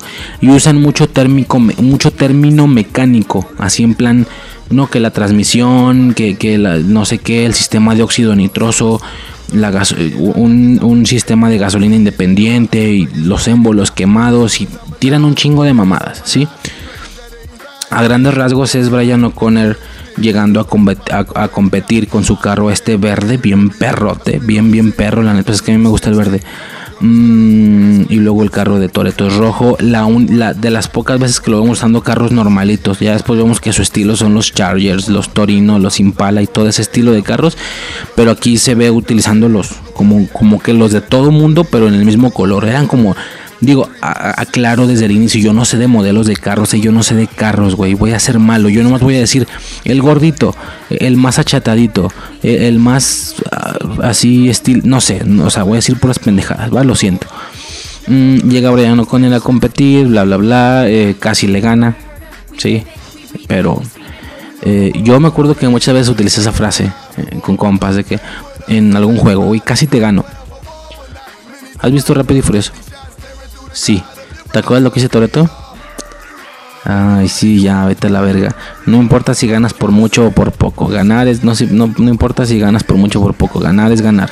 Ah, entonces cállate el hocico. Yo mamaba mucho con eso, me acuerdo. Eh, lo salva de la policía. Y bueno, X, no voy a resumir cada escena de la película. O sea, está clarísimo y ya lo he dicho en otros audios. Eh, estoy haciendo esto esperando a que, que ya hayan visto las películas y, y no solo eso, sino que las tengan medianamente frescas. Porque de lo contrario va a ser un pedo. Si me voy directo a mencionar puntos que si no la viste y estás esperando que yo te cuente la película, güey, no va a jalar. No va a jalar ni de pedo porque ni haciéndolo bien lo voy a lograr, la verdad. Mejor verla, güey. Eh, me voy directo a cosas, ¿va? ¿Qué es lo, las cosas destacables que a mí se me hicieron o chidas o malas o, interesantes de destacar por una u otra razón? Me voy directo por puntos, como siempre. Mm, la escena del barrio chino, ¿sí? El vato, Toreto dice, cometí un error de acostarme con su hermana. O sea, el vato este que le- les reventó el carro a balazos y casi los quería matar y la chingada. Güey, ¿por qué te odia tanto? Le dice Brian. Y Toreto le contesta, cometí el error de acostarme con su hermana. ¿Ok? Ojo al dato. No se crean, lo voy a decir de una vez porque luego se me va a pasar. Ojo, ya no me voy a acordar que dije esto. se supone que toda la franquicia explica. De hecho, en, en las 6 cuando Letty no, no tiene memoria y, y Toreto le está como recordando los momentos que pasaron, él explica que se conocieron desde mocosos, que porque un morro que quiso lucirse y no sé qué. Si se acuerda, ¿no? De que un güey quiso lucirse y tú casi pierdes el brazo. No me digas si tú me salvaste. No, yo fui el morro que quiso lucirse. Y dicen que tenían como 15, 16 años. Y desde ahí empezó la... Ajá. ¿Y cuando se acostó con la hermana entonces? ¿Antes? Güey, eso fue... O sea, a ver, el tema real, el tema en la realidad afuera, hablo de escritores, guionistas, lo entiendo. No pensaban que iban a hacer lo que iban a hacer, no pensaban que iban a hacer la relación de Letty y Dom tan importante. En la 1 se muestra que es como una relación. Pues sí, güey, como que andamos, pero la neta nomás estoy cogiendo. Pero yo puedo seguir cotorreando con otras morras. Eres, eres como una de mis groupies, güey. Eres como una de mis putas. Eres la más importantilla, la que más quiero de mis putas. O algo así. La morra medio lo mismo, no expresa mucho cariño por algo que voy a... Esto sí lo menciono en una siguiente escena. Era como algo muy libre. Por eso en ocasiones hasta do medio como coquetea con morra. Güey, tráeme las chicas. Hay, llega una fiesta y hay chicas, sí, tráemelas. Y la morra, no le traigas nada. Yo te voy a dar lo que buscas. Yo siempre te lo doy, yo sé llenarte y se lo lleva al cuarto arriba a brincarle. La relación era muy abierta, muy al estilo de, de gente desvergosa que se droga y eh, eh, me ha tocado verlo, me ha tocado verlo el tema este de chingo de gente que se droga y pues si eres como mi ruca, pero pues eres más como eres, eres más como la que me cojo más. ¿Sabes? Es- Eres como a la que, no sé, un tema ahí raro. La relación era muy abierta y conforme avanzó la franquicia le fu- fueron romantizando la relación. Fueron haciéndola muy importante de nos amamos así Romeo y Julieta, güey. Y, esta historia empezó desde que tenemos memoria, desde mocosos empezó. Por lo que hay ciertos comentarios que no coinciden, porque evidentemente el señor cuando hizo esta primera película no tenía pensada el guion de las 10, de las 9 películas, perdón. Es obvio. Por eso después se le romantiza la relación y ya luego no concuerdan algunos diálogos. Porque el güey dice, cometí el error de acostarme con su hermana. Güey, ¿cuándo? ¿Cuándo? ¿De morro? ¿De morrito? ¿De, de 15 años o de 14 o cómo? Se refiere a que fue hace relativamente poco. Entonces, si nos ponemos mamones le puso el cuerno, pero como digo, es una situación más externa, de que no tenían pensado qué iban a hacer con esta relación y era algo más de gente que se droga y, y es como que su puta principal nada más, o algo así, ¿va? Bueno, X.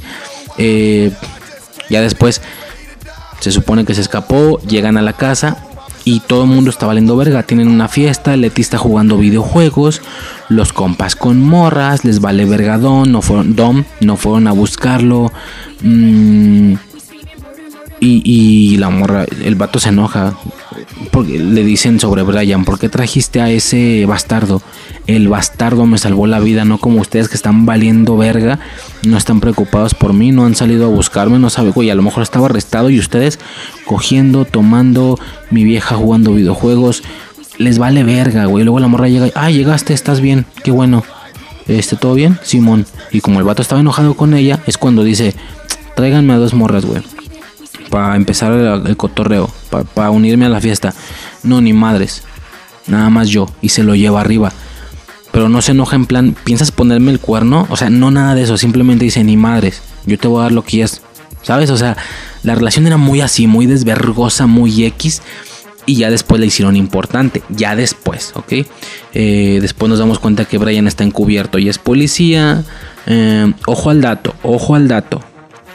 Dom estuvo dos años, Dominic Toretto estuvo dos años en prisión por casi haber matado a un güey a golpes con una llave. Esto sale en la 9, en la última, güey. Vemos cómo, le, vemos cómo fue que golpeó al vato por una llave y fue por culpa de Jacob, fue, fue por culpa de su, de su hermano, de su hermano, que se metió en ese pedo. Pero bueno, es, es, curioso porque la 9, por más que se haya alejado de la realidad y de lo que tú quieras y de la franquicia, mmm, vuelven a retomar un dato que se mencionó desde la 1. Eso está chido. Eh, cuando la policía le dice a Brian que no confíe en Toreto porque mató a un güey con una llave, es decir, que él mismo no se puede controlar, Justo una secuencia después cuando él vuelve y él dice como, güey, sí es cierto, ¿por qué me estoy dejando engañar por esta familia? El güey a lo mejor está loco. Y justo en ese momento Toreto le cuenta por qué sucedió. Eh, que fue porque él, por culpa de ese güey su padre murió, porque y si explica la escena, eh, lo aventó contra la reja de la del, era un circuito legal, el típico circuito legal como el que vemos en la tele. Lo aventó hacia la hacia la reja y se, se incendió y valió verga el güey. Eh, y fue por su culpa, por eso lo golpeé. Ay, güey, hace un chingo de sentido, no estás loco, güey, es porque mataron a tu familia, a tu padre, perdón tiene todo el sentido, güey, no está tan loco. Mm, y ya luego, eh, sí entiendo que las proporciones de las escenas de acción y tal subieron muchísimo, muchísimo. Porque hay una carrera, hay una especie de carrera donde Brian va a rebasar autos y Dom se agarra. Se agarra, güey. O sea, eh, Brian está como más loco, sabe manejar menos que Dom pero está como más loco para manejarse, cuida menos. Entonces hay como carros adelante y este güey, los voy a rebasar. ¿Cómo que los vas a rebasar? Espérate, y se agarra, se agarra de la puerta y se agarra de arriba. Y el güey empieza a rebasar y, como si las como si las vueltas fueran muy violentas. De, espérate, espérate, espérate. No mames, güey, neta, neta te agarras por rebasar carros cuando después, no mames. Mm, y luego también hubo un punto donde él, él hizo un zigzag para esquivar a dos patrullas un zigzag, güey. Y el Dom se agarra como de, este vato está loco. Neta, güey. Bueno, ok, o sea, eso voy. Por eso entiendo que estas son como mucho, mucho más realistas.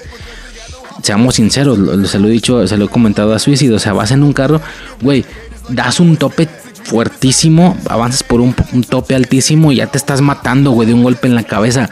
O unas vueltas se sienten muy violentas. Es más o menos lo que muestran.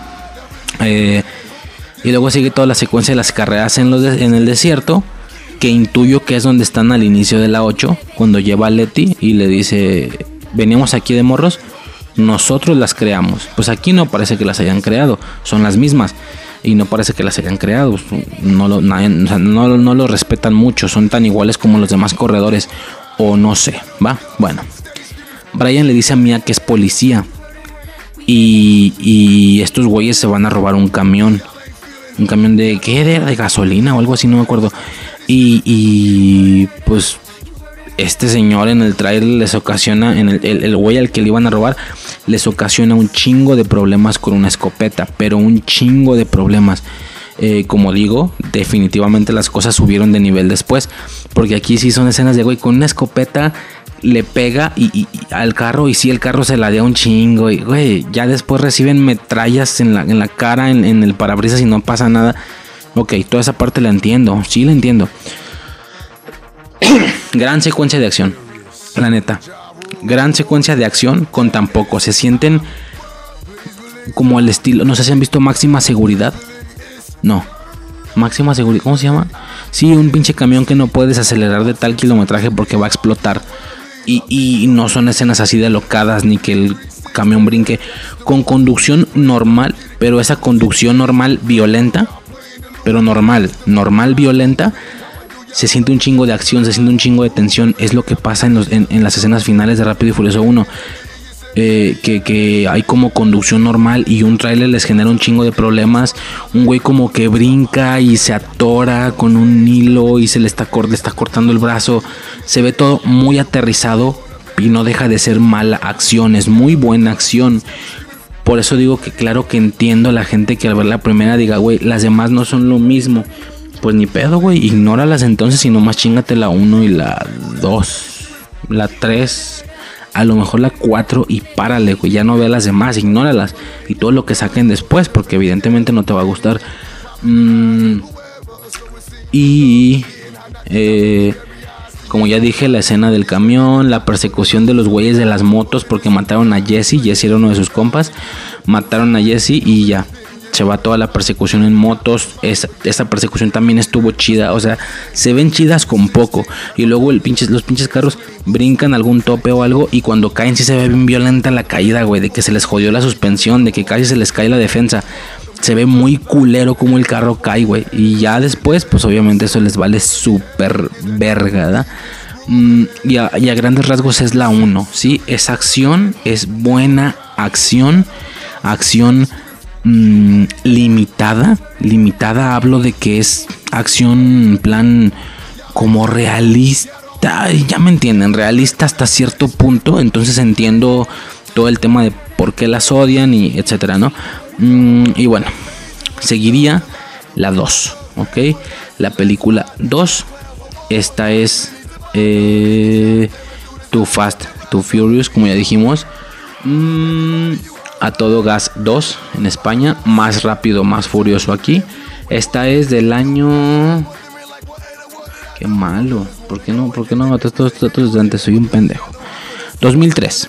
2003. Dos años después de la primera. ¿Ok? Dos años después. 2003. Más rápido, más furioso. Ah, bueno, antes de esto.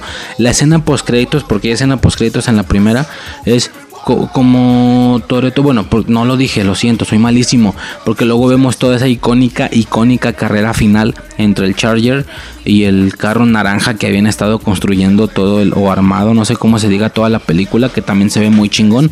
Esta escena entre el Charger negro y el carro ese naranja, y luego el salto en las vías, y bueno, o sea, eh, realmente es muy aterrizado, ya me entienden, no es real, no lo hagan pero es como muy aterrizado a comparación de las últimas películas. De acuerdo, está padre, está bueno. Aquí lo, a lo que yo voy es que la gente dice, uy, hubieran mantenido esa acción, ok, pero esa acción no deja de ser máxima seguridad y con esteroides, o sea, y, ya está inflada. Si se llama máxima seguridad, güey, a lo mejor yo estoy diciendo, diciendo el nombre y no me acuerdo si se llama, a ver, máxima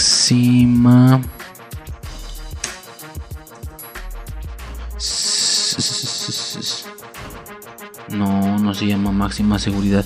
Verga, güey, a ver. Ya, máxima velocidad se llama, máxima velocidad. Y bueno, varias películas de acción noventeras, dos mileras. Sí entiendo que la película es muy de acción noventera, dos milera, realista hasta cierto punto, pues. Mm, yo entiendo que la gente diga, güey, ¿por qué no se mantuvo así? Ok, pero ¿cuánto tiempo pudo haberse mantenido así? Para las 5 ya se hubiera muerto, güey. O sea, a la gente no le interesa porque, ay, mejor me voy a ver Marvel. O, es un decir, me explico, o sea, o mejor me voy a ver cosas más irreales. Pero como están haciendo lo que están haciendo, estos señores pertenecen al top 10 de las películas más taquilleras de la historia, güey. Es más, antes de continuar, ¿cuáles son las películas más taquilleras de la historia? Fíjense. Eh, nada que ver con el tema, güey, pero lo menciono rapidísimo. La número uno es... Eh, la número uno es Avatar. La número dos es Endgame. La número tres es Titanic. La cuatro es Star Wars, el, despertar de la fuerza. La cinco es Infinity War. La seis Jurassic World. La siete El Rey León. La ocho de Avengers. La nueve Furious 7. Furious 7 es la, peli es la octava película más taquillera de la historia. Bueno, ya saben, está, está, todo el tema este de, de, de, de, qué, de inflación y bla, bla, bla, bla. Pero el chiste es que Furious 7 es la, es la, ah, no, perdón, la novena, la novena película más taquillera de la historia, güey. Y la 8 es la 19. The Fate of the Furious es la 19. Entonces, Está cabrón, la neta no, todo el mundo sabe y no, no, no vamos a negar que son de las películas. O sea, bueno, al menos la 7 es la más taqui, es de las más taquilleras, top 10, güey. Entonces, pues nada, eso sí se me hace como muy, muy cabrón. Mm, eh, ¿En qué estaba? Ya, máxima velocidad, se llama la película. Es este tipo de acción noventera, sí, hasta cierto punto real. A ver, se entiende el término realista. Está buena, ¿va? Segunda película. Too Fast, Too Furious, eh, a todo gas 2 o más rápido, más furioso. ¿Ok? Aquí no sale Toreto. Como ya dije, eh, que iba a decir que en la escena post créditos de la primera sale Toreto como en México. O sea, de que el güey está escapándose porque Brian lo dejó escapar con, las llaves del, carro naranja y todo ese desmadre.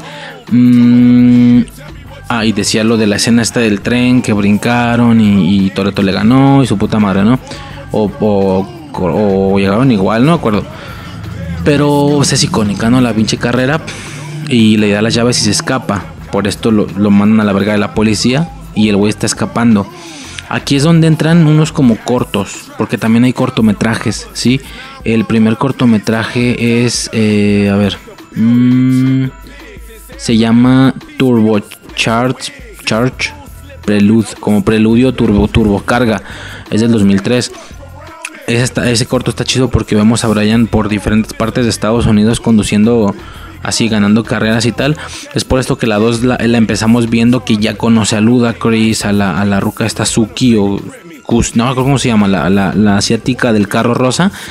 Mm, y pues nada, ¿no? Empieza la primer, este, empieza esta película Too Fast Too Furious después de este preludio, después de este corto que está intermedio entre la 1 y la 2 y nos explican que pues que ya está ahí el güey, ¿no? De hecho, la, la por eso él reconoce a la morra, que es como la, la, la gente infiltrada, porque en el preludio se ve que la conoce, la conoce y por eso ya la conocía.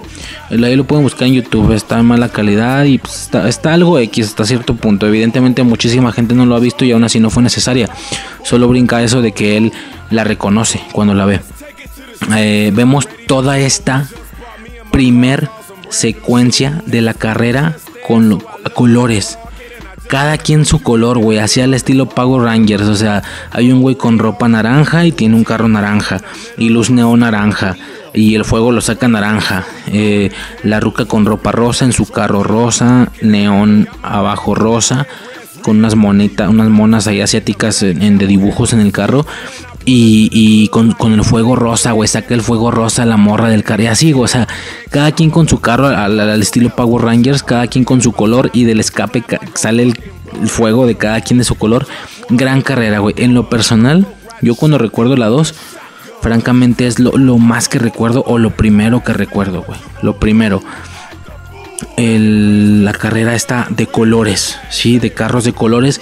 No sé, me gustó mucho. Sale Ludacris, la rola de Acta Full. A mí me gustaba muchísimo en la secundaria, yo la ponía muchísimo. Mm, y vemos, como ya dije, toda esta primera secuencia de carrera. eh, está muy, muy chingona. Fuera de eso, no considero que sea nada importante. Eh, aquí, con, aquí vemos como ya conocía a Tex, se llama Tex Parker, o Tech Parker, o qué sé yo.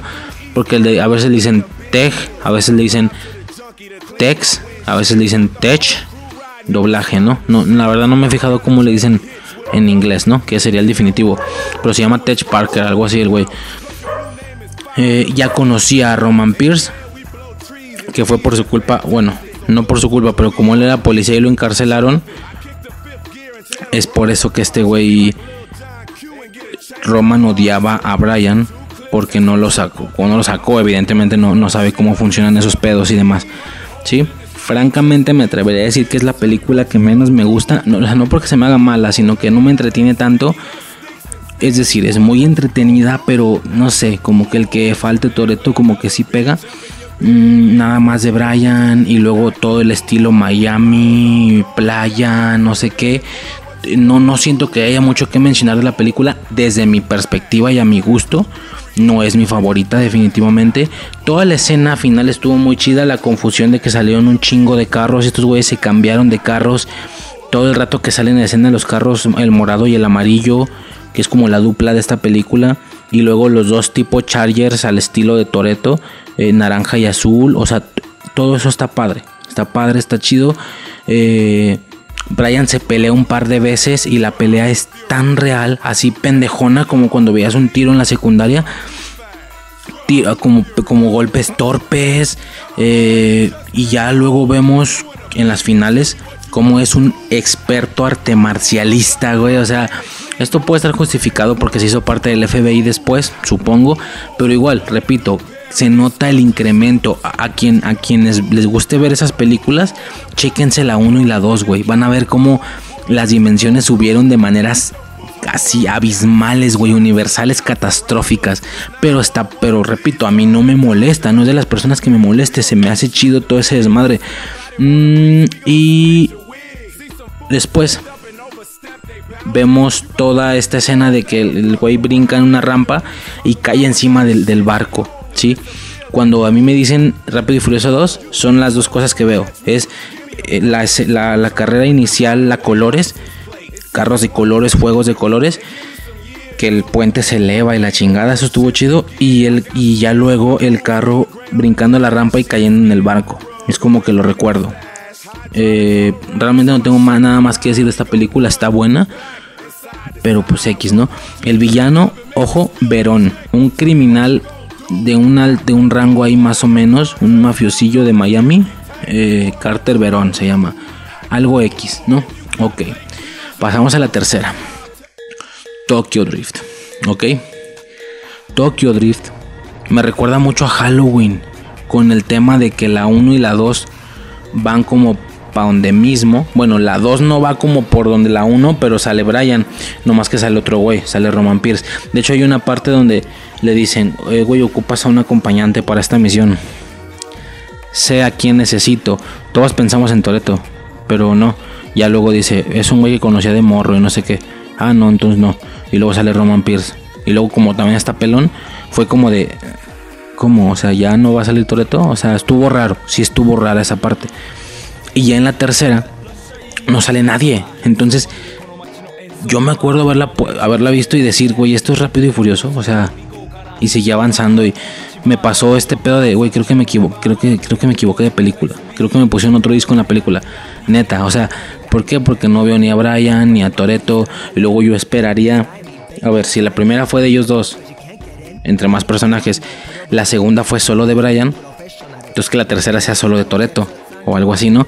Pero no, empieza toda esta primer carrera de, ¿cómo se llama? Sean, Sean no sé qué, no acuerdo cómo se llama el güey. Pero pues este güey corriendo, la manera en la que toma los atajos, sale a la, a la par, porque se, se, se avienta la carrera con este güey como jugador o no sé qué, un rollo ahí muy muy escolar.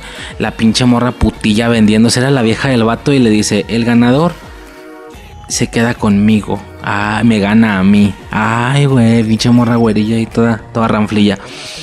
Eh, entonces, como digo, hasta este punto es como de, güey, esto es rápido y furioso. Sí, veo la carrera, pero pues hay un chingo de películas con carreras, ¿no? A lo mejor se equivocaron. Pues no, me recuerda a Halloween, digo, porque así pasó con Halloween. La 1 y la- la 2 es Michael Myers. Y en la tercera, el pedo este de las brujas, nada que ver. Lo que dicen es que estaban intentando hacer una antología donde cada película tocara un cuento diferente de Halloween. No jaló, por eso en la 4 regresaron a, a Michael Myers. No sé si es algo que hayan querido hacer, porque si a partir de la 3 ellos estaban intentando hacer una antología, entonces, ¿por qué sale al final Toreto? Si me explico? O sea, no parece que fuera el plan. Y si no era el plan, entonces, ¿para qué haces todo ese cuento diferente desde el inicio? Ya después en la 7 toma como al final de la 6 de hecho toma sentido. Eh, Güey, conectaron la historia, pero fuera de eso no creo que tuvieran planeado el hacer esta película 3 para luego conectarla en la 6. Lo dudo muchísimo y no no lo dudo, estoy seguro por unas situaciones posteriores que voy a mencionar de Han sobre todo. Pero no sé para qué lo hicieron entonces. Ahora, ¿es mala? No, es la favorita de muchos. ¿eh? A mí me gusta mucho por el tema del derrape, del drift y todo este, del, drifting y todo este pedo. Mm, y bueno, básicamente continuando con la película, es por ese problema y esa carrera inicial que su madre lo envía con su padre a Tokio, ¿sí? Eh, él tuvo un problema, los papás están separados, él tuvo un problema y lo lleva a mandar a vivir con su padre para que se aplique casi no me siento identificado. Sí, o sea, güey, es mi historia, no mames. Pero bueno, eh, lo envía y bueno, se ve el, tema de que va a empezar a asistir a la escuela, bla, bla, bla, bla, bla. Lo importante, empieza toda la secuencia del estacionamiento. La otra, esta morra bien ranflilla también, porque se sup- esta sí está bonita, ¿eh? Se supone que la primera era bien ranflilla y se supone que le gustó a Sean, pero estaba, estaba, estaba güerita, pues, pero estaba. eh, eh. esta morra que sale, que es la novia de DK, esta sí se me hace bonita. Pero pues es bien ranflilla, güey. Tiene novio, está con el vato y todavía está coqueteando con otro, güey. ¿Qué pedo? Ya después nos enteramos que no era su novio, o sea, era su novia, pero como por obligación o algo así raro. Mm, y bueno, nada, llegamos a esta escena donde vemos al güey este, al DK, Drifting King o Drift, Drift King, algo así, el rey del derrape, que es un yakuza, güey, mafia.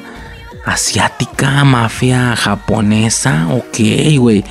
Su mirada de loco, la mirada del loco que tiene el vato, eso se me hizo muy, muy perro, se, me- se me hizo chido, o sea, se me- no sé. No estoy diciendo que me guste el güey, no mames, sino estoy diciendo que se me hace chingona la mirada del de pinche maniático loco que tiene el güey. La actitud en- y luego sale Han, se nos presentan, nos presentan a Han, ok. Eh, un güey ahí como relajado, como que nada de lo que pasa le impresiona, le presta su carro a Sean para que conduzca.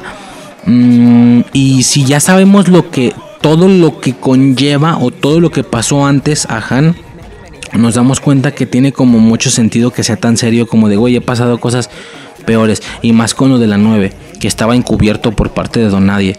Güey, todo lo que estoy jugando con, o sea, yo, ya estoy acá vendiendo, bueno, haciendo cosas, pero estoy jugando con niños, aunque es un Yakuza, aún así estoy jugando con cosas X, güey, o sea, me enfrenté a cosas peores, ¿no?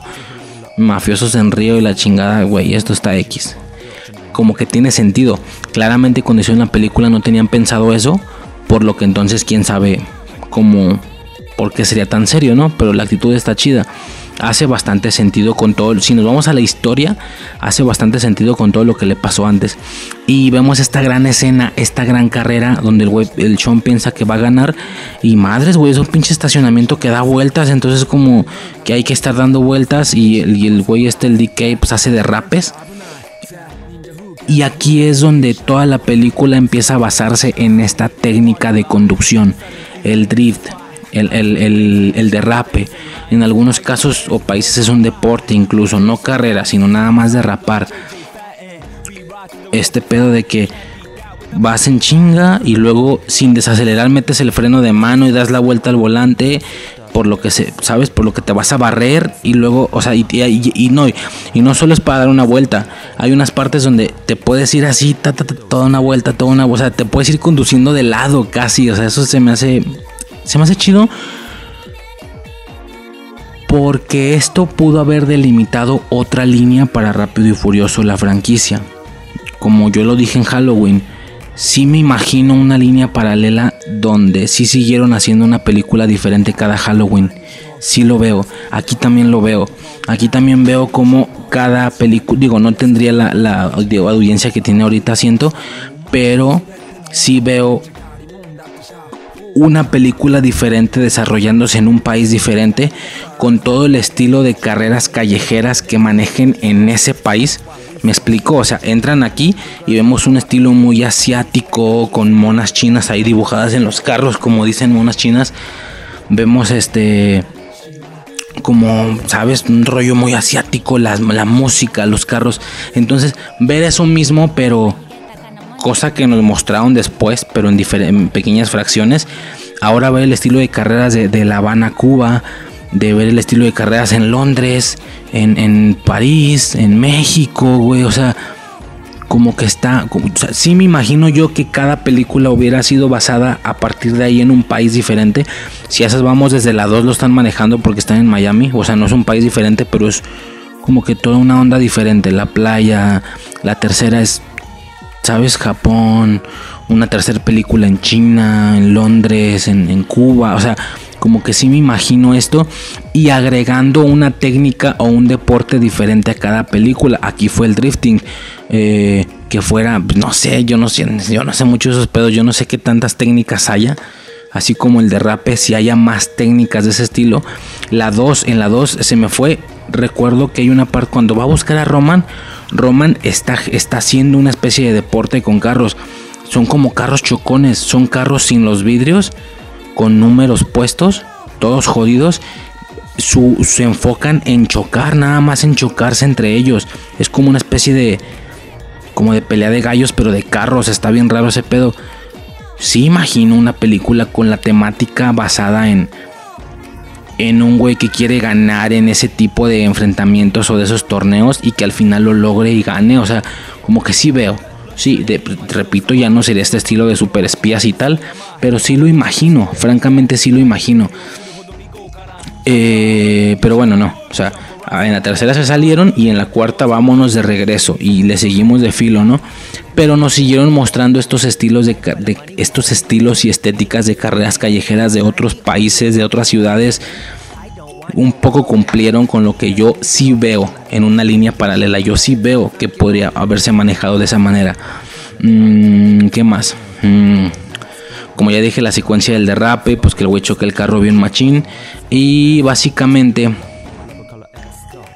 algo raro es que si esta película, digo, algo raro, repito, no lo tenían planeado y ya después le insertaron en la historia, como que siguieron manteniendo vivo a Han y cuando ya quisieron matarlo, y, de paso aprovechar ese suceso para meter a, a, Deckard en la historia, pues mataron a, a, Han, pero todo esto pasó después de las 6 se supone digamos que sería Rápido y Furioso 1, 2, 4, 5, 6, 3, 7, 8, 9. Aunque, ya siendo francos, no tiene sentido, güey. Porque tú ves la película y es una película muy, muy de ese año. Vemos celulares de ese estilo.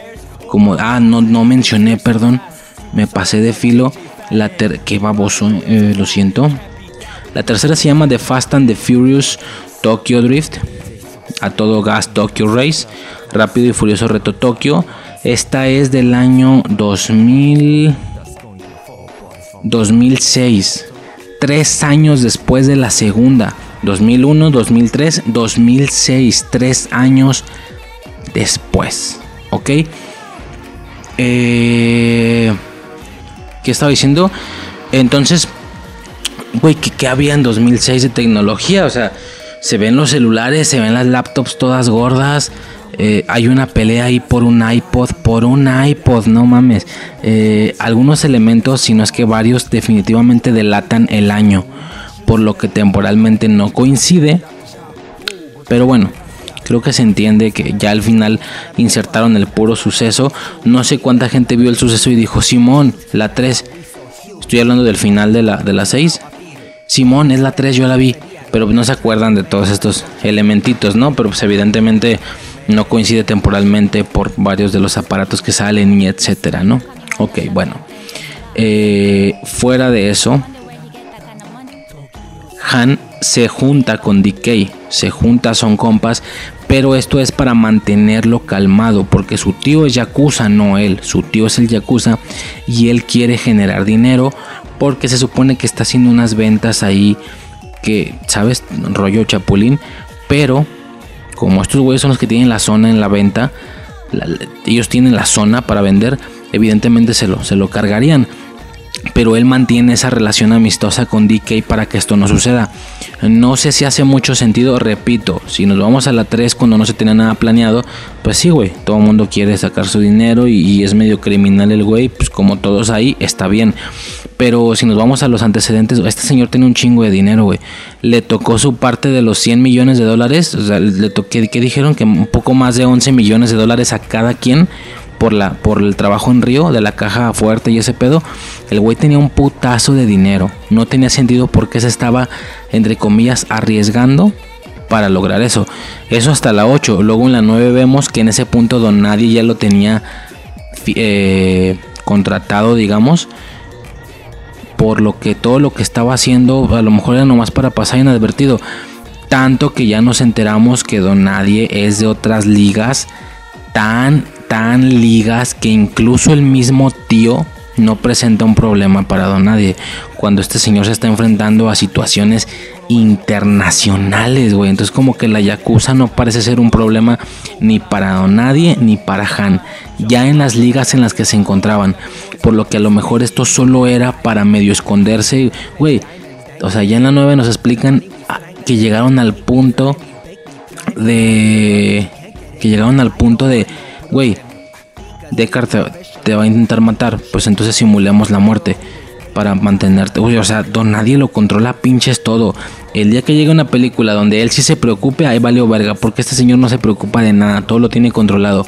Entonces, bueno, como ya dije, no tiene mucho sentido porque quiera generar dinero si ya tiene 11 millones de dólares y aparte eh, don nadie le está pagando por ser, por ser su, uno de sus agentes. Eh, pero bueno, ok, en su año, pues eso está haciendo, ¿no? Eh, Y ahora nos enteramos, como digo, que está teniendo mucho sentido porque se está paseando, se está divirtiendo, como que ya está en la sangre ser criminal y seguir generando dinero aunque ya no lo necesite y estarlo generando de una manera entre comillas arriesgada porque como repito a lo mejor se ve que para él ya no es un problema estarse metiendo con los yakuza, o lo tiene controlado y no tanto él sino don nadie, ¿no?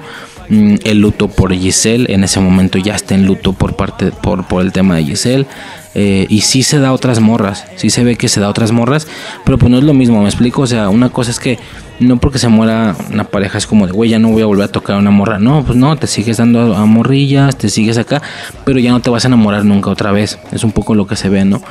Mm, ¿Qué más? Han dice que en las películas de vaqueros los malos escapan a la frontera. Porque le dicen que es aquí, le dice Sean. Y este güey dice, ¿Has visto las películas de vaqueros? Los malos escapan a la frontera. Este es mi México. Esta fue la manera. Da, a entender que hizo muchas cosas malas y que ahora se escapó. Y por eso está ahí oculto. Güey, esto sí tiene sentido y lo hicieron desde su momento. Claramente en su momento no pensaron en eso. Fue como de, ah, pues sí, fue criminal antes y por eso es tan calmado y tan bueno. Ok, hasta ahí todo bien. Pero pues ya vemos por qué, güey. Por todo lo que pasó antes. Con Toreto y demás. O sea, está como chingón ese pedo. Eh, ¿Qué más? Le enseña a driftear a Sean. ¿Sí? Se gana el corazón. Este, este vato, el Sean, se gana el corazón de la morra. Y luego tenemos todo el momento de la persecución. Que es donde matan a Han. Se supone. Hasta ese punto temporal parecía un accidente sin querer. Los güeyes iban tan rápido evitándose los rojos que uno de los carros que iba avanzando en esa otra dirección se lo cargó, ¿sí? Lo choca, el carro se voltea, se ve como él está chocando el cachete contra el piso, todo ya sangrentado y así, y de la nada explota el carro y Han muere, ¿sí? Triste, ¿ok? En ese momento, la chingada, ¿ok? Y luego sigue la carrera en la montaña, ¿sí? Con ese nuevo auto potencia americana, le llaman a este estilo de carros, que es como el estilo de Toreto. Cuando hemos estado viendo puros carros del estilo de la 1, al inicio cuando corren, o del estilo de la 2, mm, vemos como ahora va a correr con un carro estilo Toreto, que le pusieron el mismo motor que el carro de Han y su pinche madre, no, o sea, todo ese pedo estuvo chido. La carrera en la montaña a puro drifteo estuvo chido. Sean gana, le gana a este güey y se vuelve el nuevo DK. Eso estuvo chingón. Y por pura mamada ahora ya se viste de negro también, igual que el DK original. Eso me acuerdo que me gustó, güey. Ya se viste de negro el güey, mamón. Eh, ahora él es el nuevo DK, ¿sí? Y por último tenemos la escena final, la escena post créditos, donde alguien quiere correr con él. Ojo, le ha ganado a todos en Asia le dice el Twinkie este, que es un rapero, Bow, Bow, Wow, Wow, sepa la verdad cómo se llama. Alguien quiere correr contigo. Dicen que le ha ganado a todos en Asia. No, a Twinkie hoy no, hoy no quiero correr. Conocía a Han. No, pues sí, no. Así sí corro con él porque aprecio a Han y la chingada. Antes de continuar, le ha ganado a todos en Asia. Mmm obviamente incongruencia, porque ya cuando nos vamos a ver en el inicio de la película 7, este señor está teniendo pedos con Deckard y tal, y luego dice, diles que los veo en Londres en dos días. Y le preguntan a dónde vas, y el güey dice, voy a traer a Han. Todo el mundo en ese momento dijimos, ahí está la escena de la 3. Ahí, ahí por fin llegó la escena de la 3. Ahorita lo voy explicando en, las películas. Eh, en lo que sigue del audio, pues. Pero, güey, el güey le costó un día o medio día o qué sé yo llegar y directo se fue al pedo de Han. Como que le ha estado ganando a todos en Asia. Eso no tiene sentido.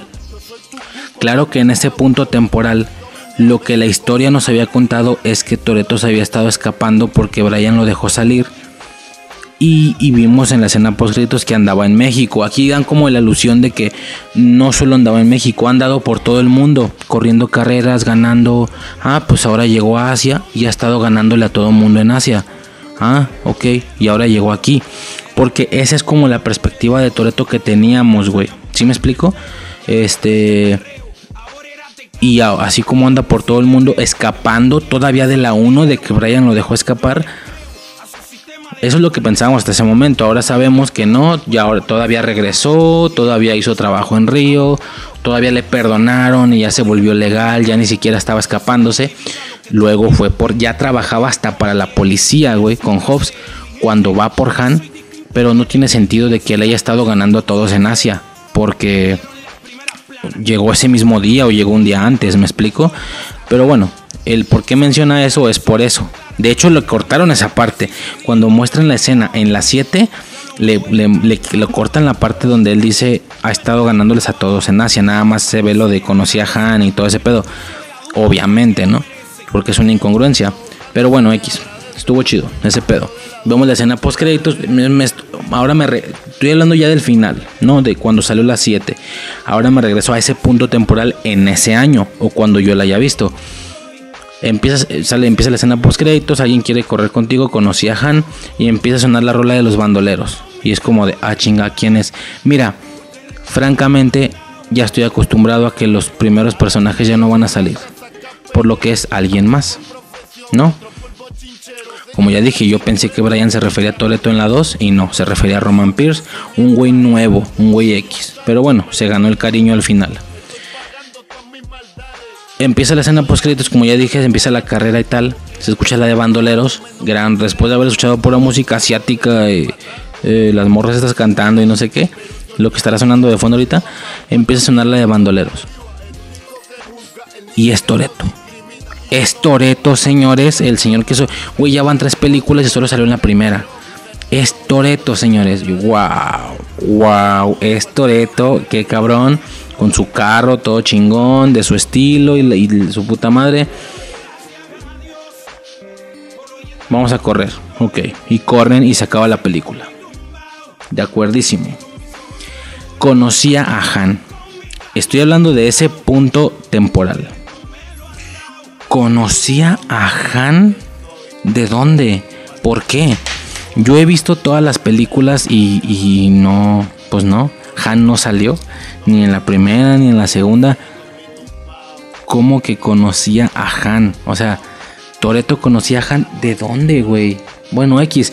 Y voy a ser sincero, duré con esa duda por años. Porque, a ver, nada más quiero aclarar el año y ya luego les cuento una anécdota. Bueno, si es como anécdota, no sé. Como ya dije, Reto Tokio salió en 2006, ¿ok? Es el año en el que yo entro a la secundaria. Sí, en 2006. Toda mi secundaria fue 2006-2009. Y la película 4 sale en 2009. Y en abril, o sea, yo estaba saliendo de la secundaria ya. A lo que voy con todo esto es que yo ah, porque yo no entré al inicio a esta franquicia, la verdad. Yo entré en algún punto de secundaria porque yo entré ya existiendo las tres películas, o sea, no fui al cine ni nada. Las que lo que empecé a ver en el cine fue de la 4 en adelante y creo que no he fallado. La 4 la vi en el cine, la 5, la 6, la 7, la 8, la 9, nada más no vi la de Hobbs and Show.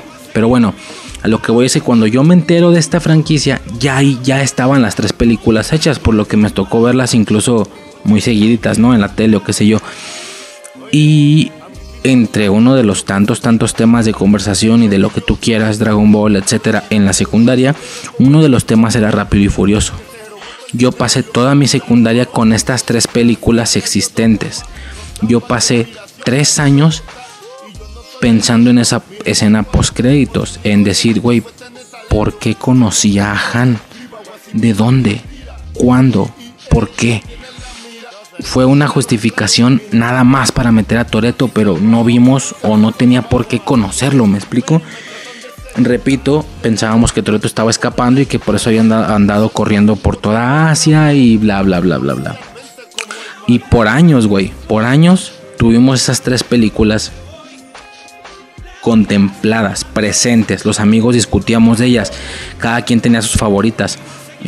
Exceptuando la obviedad de la 1, que está chida y tal, yo me acuerdo que yo era de la 3. Yo era de, güey, era raro porque yo era de la 3, pero prefería la música de la 2, la de Acta Full. La, la, rola de Acta Full de Ludacris me gustaba mucho. Y la rola esta que es como la principal de la 3, la neta no me gusta mucho. Bueno, soy malísimo yo haciendo esa mamada, olvídalo. Pero es eh, el, el- la, la rolita está con las morritas cantando como, como en japonés de la 3, ¿va? Era curioso porque entre los compas, exceptuando la obviedad de la 1, era como de, güey, mi favor, yo, yo, yo era el de la 3, yo era el defensor de la 3 por el derrape, me gustaba mucho. A mí me gusta la 3. Y había gente que, y mis compas decían, no, güey, la 2 es la chida. O la 1, la 1 y la 2, la 3 ya no tienen nada que ver. Pues sí, pero esa escena final, pues sí, pero fuera de la escena final no tiene nada que ver. Ah, ok. Ahora vámonos a rolas. ¿Sabes que nos pasábamos rolas por infrarrojo y su puta madre? ¿Qué tiempos? ¿Cuál es la rola chida de Rápido y Furioso? Y todo el mundo coincidían que era la 3, la, la- tercera rola. Y yo decía, güey, no, es mi película favorita, pero la rola no me gusta. Yo prefiero Acta Full de Ludacris, es la mejor rola de Rápido y Furioso. Güey, no, claro que no. Y luego por ahí el más clásico ponía el de la 1, que ya se habrá, sonado también. Mm, nada más eso, que, que, que yo tuve una secundaria llena de hablar de Rápido y Furioso porque ya existían las tres películas. Hablábamos de las películas, hablábamos de cuál nos gustaba más, hablábamos de qué podría significar esa escena post créditos durante tres años, por qué conocí a Han, eh, pues a lo mejor, este- no sé, lo conocí un poquito antes. O, simplemente no tiene razón de ser, nada más para meter a Toreto, etcétera. Fue un tema que hablamos que, que se platicó durante toda la secundaria. Tengo como ese, como ese recuerdo. Y como si, y como si fuera, como si se tratara de cerrar ciclos. Saliendo la secundaria, sale la 4. Es como, güey, llevo tres años conociendo a esta madre. Llevo tres años esperando el por qué, qué pasó con Toreto, por qué conocí a Han. Y empieza la 4 y sale el tráiler de la 4, güey. Este tráiler con esta secuencia del, del tráiler así en, llamas dando vueltas. Y Dom con Letty de copiloto acelerando. Y la ruca gritándole, Dom, Dom. Y este vato corre. Y, y en uno de los brincos de la pipa le pasa por debajo. Ese era el tráiler. Güey, era fantástico. Era, güey, ¿qué es eso? Eso es rápido y furioso, pero mejor. ¿Por qué? Porque es más falso. Sí, ya sé, pero es mejor. Se ve más perro, se ve más chingón, se ve más chido, güey. Un carro negro, güey, está muy perro, está muy chingón. No se ve para nada Sean, no se ve nadie de la 3, no se ve Han, pero bueno, X, ¿no? Todo bien, ok. Como si fuera, como si se tratara de cerrar ciclos, durante tres años hablamos de las tres películas de Rápido y Furioso y al salir sale la 4. De acuerdo. Yo fui al cine. Mi papá me llevó. No me acuerdo. Creo que fuimos él y yo solos. Porque ya había habido broncas en mi familia. Estaban separados. Eh, bueno, X. Creo que fuimos él y yo solos. O él, pon él, yo y mi hermana. O algo así. Todavía no conocía Suicide. Para como dato, a quien le interese, yo la conocí y nos hicimos novios en noviembre del 2010 un año después. Por lo que yo ya dije que todas las películas las he visto en cine de la 4 en adelante, todas sin fallar, excepto Hobbs and Shaw. Sin fallar, cada película he ido al cine a verla. La, evidentemente de las 5 en adelante yo fui con ella a verla. Ella y yo vimos la 5, la 6, la 7, la 8. No, perdón. Vimos, ella y yo fuimos al cine a ver la 5, la 6, la 7. En la 8 ella no pudo ir y fui con mi hermana y con mi mamá. Y en la 9, que es la que acaba de pasar, estoy hablando de una anécdota de hace dos o tres semanas, fui con mi hermana nada más. Fuimos ella y yo solos, porque igual, por ciertas situaciones, eh, Suicide no puedo ir. Pero bueno, etcétera. En general, yo he ido a verla al cine todas. Fui a esa, me llevó mi papá o algo así. Yo ya estaba saliendo de secundaria y la vi. Ok, y ahí es, empezaríamos con, con rap Fast and Furious, así se llama nada más. Fast and Furious. Ah, ok, en, en España se llamó Fast and Furious aún más rápido. Ok, y aquí rápido, ya no es rápido y furioso, rápidos y furiosos, o rápidos y furiosos 4, de acuerdo, del 2009, tres años después, justo mis tres años de secundaria, ¿sí? Como ya dije, Tokyo Drift estuvo en el boom del año en el que entré, fue cuando salió, Y tres años después, durante toda la secundaria, pensando en esa escena post créditos, sale la 4. Con ese tráiler fantástico de la pipa dando vueltas en fuego. Perfecto, empieza la 4. ¿Qué pedo que pasó con esa película? Y como ya dije, fui al cine. Inicia con esta gran, porque me gustó mucho la neta, esta gran escena donde se están robando unos, unas pipas con gasolina. Sí, y van en autos negros. Eso se me hizo chido. No lo dije desde la 1.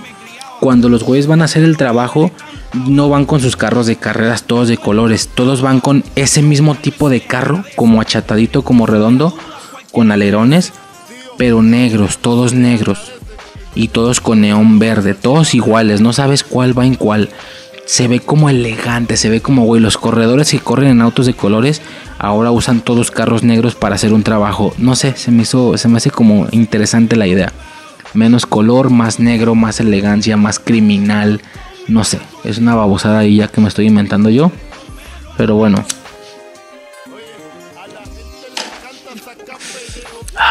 Entonces, güey, estoy disfrutando esto de verdad. Estos podcasts tan largos yo solo. No digo que prefiera grabar solo, prefiero con Suicide definitivamente, pero donde hacemos un recuento de toda una franquicia película por película ha pasado, ya pasó con el, si los quieren checar, ya pasó con el de DC, con todo el DCU, pasó con eh, con X-Men. Disfruto mucho esto, la verdad. Aquí a gusto, grabando, cigarrito, está lloviendo afuera, güey. Está lloviendo afuera. Ya es de noche, ya son las 9.23 de la noche no sé, lo disfruto mucho. Amo, amo este pedo, amo podcastear. Bueno, estoy bien a gusto, la neta. Bien, bien a gusto, hace frillito. Esto ya es algo que no les interesa a ustedes. A lo mejor lo están escuchando de día y con sol y qué sé yo. Pues bueno, no se siente esa esencia, pero que en este punto temporal está oscuro, güey. Yo nomás tengo la luz de la pantalla apuntándome. La casa está oscura. Cigarrito, el sonido de la lluvia afuera. Está muy, muy chingón para mí. Bueno, ok. Empezamos con la 4, ¿va? La 4 ya dije esta escena, carros negros, ahora ya no son los redondos, ahora son como parecidos al Charger pero diferentes, son como que son carros normales, incluso oficialmente aquí se fue a la verga el tema de sí siguen saliendo carros de colores, pero se fue a la verga el tema de que tuvieran como stickers, como dibujos los carros, ya no estaba de moda eso, ya no, ya era naco, ahora sí para todo mundo. Eh, y ya no lo hacían, ¿va? Eh, y ya, están haciendo esta secuencia, están robando y va, va Toreto con, su, con su ruca, con Letty y tal, ¿no? Y luego, en los otros carros, ojo, vemos en uno a Tego Calderón y a Don Omar, que para el año estaban haciendo, estaban rompiendo el boom en música la rola de bandolero o bandoleros al final. Ah, perdón, antes de esto aquí también hay un cortometraje que se llama Los Bandoleros. Es un cortometraje donde vemos cómo Toreto conoce a Tego y a Santos, que son Don Omar y Tego Calderón. El güey se llama igual, se llama Tego y Santos, que es, que es Don Omar. Y es un cortometraje chiquito, también está interesante que lo checaran, está en YouTube. Eh, y, pues nada, no se meten como en algunos problemas ahí, ahí. Y bueno, esto muestra cómo se conocen, ¿va? Hasta ahí todo bien. Por eso aquí ya se conocen directo. Este es el equipo. Sale Teo Calderón, sale Don Omar, que para el día estaban, estaban rompiéndola. Virtual Diva la estaba rompiendo, güey. La rola de Virtual Diva de, de Don Omar la estaba así, ¿sabes? Rebanando, como, como dicen en otros estados. Y en uno de los carros vemos a Han. Por fin, por fin la revelación que yo estuve pensando en tres años en eso. No todo el tiempo, obvio, ¿me entienden? Estuve pensando tres años en eso. Por fin vemos a Han. Fue como de, ah, esto es antes de la 3. Ok, la 4 es antes de la 3. Perfecto y Han tiene un peinado diferente. Le dieron, intentaron hacer ahí, hacerlo ahí como que se viera más joven y sí, para mí sí lo lograron, sí se ve más joven el güey. Mm, y se ve Han, ¿no? Se ve Han con una ruca, una ruca ahí morena, como su ruca o no sé qué. Hacen el trabajo, se roban las pipas, todo chido. Eh, esa escena para mí en el cine fue fantástica. Es la primera película de Rápido y Furiosos en el cine, como ya dije. Toda esa escena del robo, cómo termina con esa, lo que viene en el tráiler, esa pipa rodando en fuego, brincando y en uno de los brincos Dom le pasa por abajo. No sé, estuvo muy chingón. Estuvo muy, muy, muy chida, la neta. Se acaba el trabajo y dicen que deben retirarse, que ya se van a retirar de ese jale por lo peligroso que es. Y, y perdón, tuve que hacer un corto ahí, ni, se nota, pero bueno, se van a retirar estos güeyes. Y si dicen, eh, se acaba el trabajo, se van a retirar, Han también se va a retirar, Tom le pregunta que a dónde irá. Y él dice, están haciendo cosas divertidas en Tokio. Se va a ir a Tokio. Ok. Y de ahí se muere. Y toda la película ya no sale Han. Solo sale en ese, en ese inicio. Y es como... Güey. Ni lo conocía tanto. O sea, de hecho se conocieron creo que para ese trabajo. Puesto que le dice, pues entonces Han, fue un placer. Sí, también fue un placer. Como que al final de, de, Tokyo Drift, como que daban la, la alusión de que eran los mejores amigos. Y pues no, güey, medio se conocieron para un trabajo y sobres ya, nos despedimos. Yo me acuerdo haber pensado, ay, güey, o sea, está chido, está chido porque por fin me resolvieron esa duda de años. Pero, eh, así de rápido, o sea, esperé por años este pedo. Y así en una escena lo resuelven. De, güey, primero se nos ocurrió hacer esa pendejada nomás para sacar a Toreto en pantalla y que la gente se cagara. Y, y, y, y, claro que viene como una bocanada de aire fresco después de ver toda una película que parece que no tiene nada que ver con Rápidos y Furiosos, no con sus personajes al menos. Y luego, ya, así, hicieron un trabajo, por eso lo conoció. Están haciendo cosas divertidas a Tokio, me voy a ir a Tokio. Ah, ok. Y ya, luego se muere, pero ya no vemos nada. Se va a ir a Tokio y se va a morir. Hasta ahí, ¿no? Claramente este pedo no estaba pensado para que hubiera más películas. Como que ellos sacaban una película pensando que fuera la última. Por si no le iba bien. Evidentemente les empezaron a ir bien y pues le siguieron y ya empezaron a desarrollar tramas un poquito más largas en plan de... ¿Sabes? O sea, creo que en las 5 es donde les fue de puta madre. Y fue donde dijeron, güey, no, ya ahora sí ya podemos empezar como a planear que sigue en la siguiente. Podemos empezar a meter guiños en esta que, luego van a tener sentido. Que si hubiera sido la última película, la 5, habría cosas sin cerrar por la escena post créditos, la 6, etcétera, ¿no? Pero como ya que ya tienes esa confianza de decir, güey, sí vamos, a, vamos a seguir haciendo este pedo, nos está yendo muy bien. Pero la 4 al menos no sabían que les iba a ir bien. Por eso cerraron cosas, cerraron lazos, cerraron lo de Han, cerraron lo de la escena post créditos. Hasta ese punto, así lo cerraron. Ya, por eso es que lo conoce se va a ir a Tokio y se va a morir. Perfecto, hasta ahí todo bien. Pero como dije, ni siquiera sale en toda la película, nomás sale al inicio, por, por lo que cerraron la escena y le dieron re respuesta a la escena final de Tokyo Drift en 10, 15 segundos, güey, neta, fue rapidísimo. O sea, varios minutos por toda la secuencia, pero en ese diálogo ahí lo cerraron. Ok, pasamos a lo que sigue ya sin Han. Así ya se cerró, ya se chingó, se va a morir. Vámonos a lo que sigue. Brian es agente de nuevo, pero ahora es del FBI. Mucho mejor. No sé, a mi percepción luce mejor. Ya no tiene estos chinos güeros, ya tiene como el pelo así recortadito. Se ve, se ve bien el güey, se ve bien. Ya listo para más acción. Eh, y luego le hablan a Don. A Dom, ¿por qué digo Don?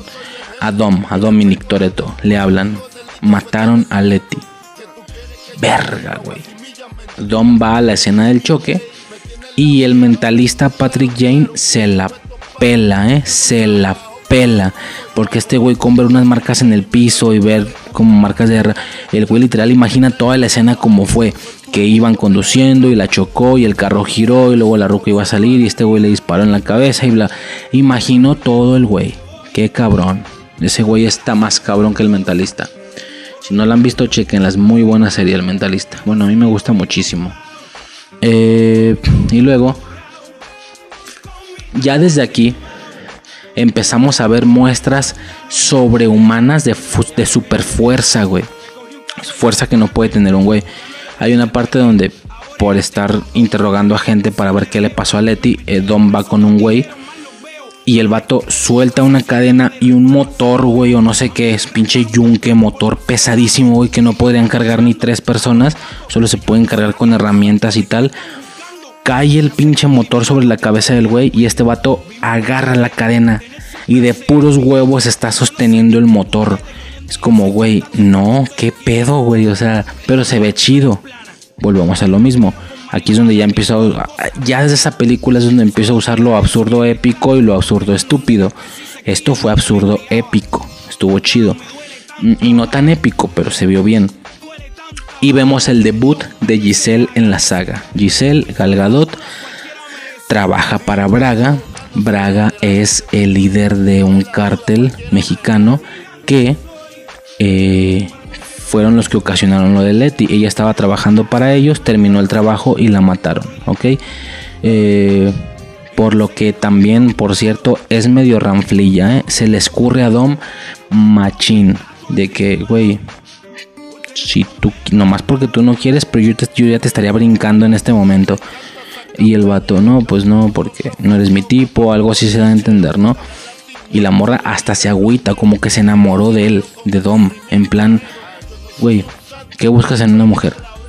Y ya tira este diálogo bien mamá. Aquí empiezan las frases mamalonas también. Hay frases bien mamonas, así de 20% ángel, 80% diabla. Que, que, no tema en ensuciarse las manos y no sé qué. Y la morra, yo no soy ese tipo de mujer. Lo sé. Por eso te estoy mandando la verga. Pero la morra, qué incómodo, ¿no? Que ya después se hizo pareja de Han saber pues que tu morra estaba enamorada de un compa tuyo estaría feo, ¿no? Pero bueno. Mmm, Leti estaba ya después nos enteramos que Leti estaba encubierta. Eh, quiso entregar a Braga porque cambió, porque hizo el intercambio de que si ella entregaba a Braga, dejaban libre a Dom para que pudiera regresar porque no estaba con él porque era un criminal. Mm, pero pues le salió mal ese pedo, ¿no? Nos enteramos, vemos toda la secuencia esta de reclutamiento y tal, que Campos es... Campos es como el, güey que está como dirigiendo ahí todo el pedo sirviente de Braga. Y en una secuencia ahí chida de acción nos damos cuenta que Campos era Braga. Él mismo era Braga. Cuando se ve el Braga falso y no sé qué. Todo chido. Ok. Ojo al dato. Cuando ya van a irse a la escena final, a la secuencia final de acción y la chingada que, como digo, toda secuencia, toda esa secuencia previa estuvo chida de que el carro explota, que el güey abrió el nitrógeno y dejó clavado el, del encendedor para los cigarros y calculó el tiempo en el que iba a salir, iba a explotar ese pedo. Eh, se vio muy chingón todo eso. Ojo aquí. Y, y especificó el minuto, o lo apunté. Es el minuto 1. Perdón, es una hora, 12 minutos, 40 segundos. Rápido y Furioso 4, 1 hora, 12 minutos, 40 segundos. Se van a ir. Y esta ruca, ¿cómo, cómo verga se llama? La hermana de Dom. Eh... Ay, verga, ¿cómo se llama, güey? La, a ver, reparto. Eh, Mía, Mía Toreto, Mía. Mía le dice, se van a ir un jale y Mía le dice, ¿cómo te despides de tu único hermano. En plan, ya nos vamos, me voy a hacer este trabajo, me tengo que despedir de ti por si no regresas. ¿Cómo te despides de tu único hermano? Así es, John Cena. Repito, evidentemente no tenían planeado todo lo que iban a hacer después. Sobre todo el tema de que la entrada de John Cena claramente es un intento desesperado por completar ahí un equipo chido porque ya La Roca y, y, pues no, ¿verdad? Mm, se supone, pero ya más adelante hablamos de eso. ¿Cómo te despides de tu único hermano? Único, nada, nada más somos tú y yo y solo tengo un hermano. Dejan claro que no tienen más hermanos, cosa que después mandan a la verga por obvias razones, repito, no tenían planeado todo lo que iban a hacer. Si intentamos darle un sentido lógico y un sentido canon, pues como Toreto corrió a Jacob y esta morra sí que sí se seguía comunicando con él, pero sabía que Toreto ya lo daba por muerto, en plan ya no es nuestro hermano porque mató a nuestro padre y no sé qué. Perdón, spoilers, spoilers, lo siento. Eh, pues tiene sentido que para no hacerlo enojar ella dijera, pues nomás somos tú y yo, no tenemos más hermanos. Puede ser, si intentamos darle un sentido, pero la realidad es que no tenían planeado nada de eso, ¿va? Estos señores, Brian y Toreto, secuestran a... Hasta este punto, quiero aclarar también esto, no son películas de equipos grandes de actores, de varios, de un equipo con varios elementos, nada más son ellos dos haciendo toda la acción. En la 4 no, solo son ellos dos. Secuestran a Braga y empieza una persecución de dos güeyes, nada más dos güeyes en carro contra un cártel mexicano. ¿Sí? Como ya dije, subieron mucho, el, ya desde aquí subieron mucho el nivel con respecto a la 2 y la 1, tanto en acción como en los rivales, ya no es un güey ahí vendedor de no sé qué en Miami, ya es un cártel mexicano. O sea, esa madre no es cualquier cosa.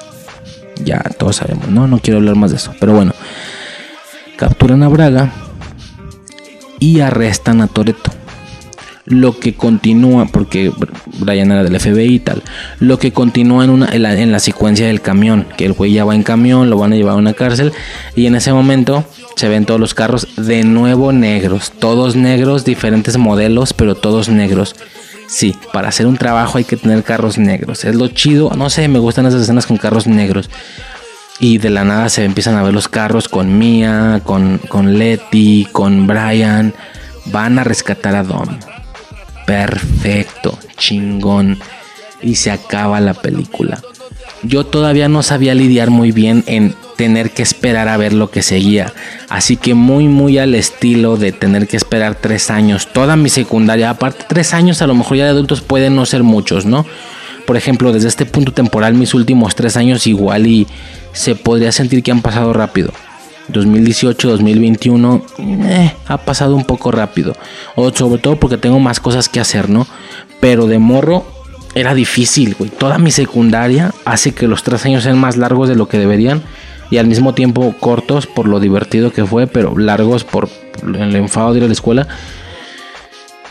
Ahora me mostraban, ahora me daban un nuevo final en el cual pensar varios años, güey, van a rescatarlo como dije, e, es, es, autoconclusivo y no.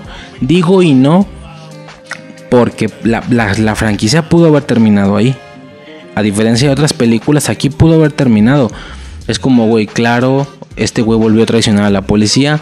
Van a rescatar a Toreto. Ya no vimos cómo, pero lo van a rescatar y todos felices para siempre.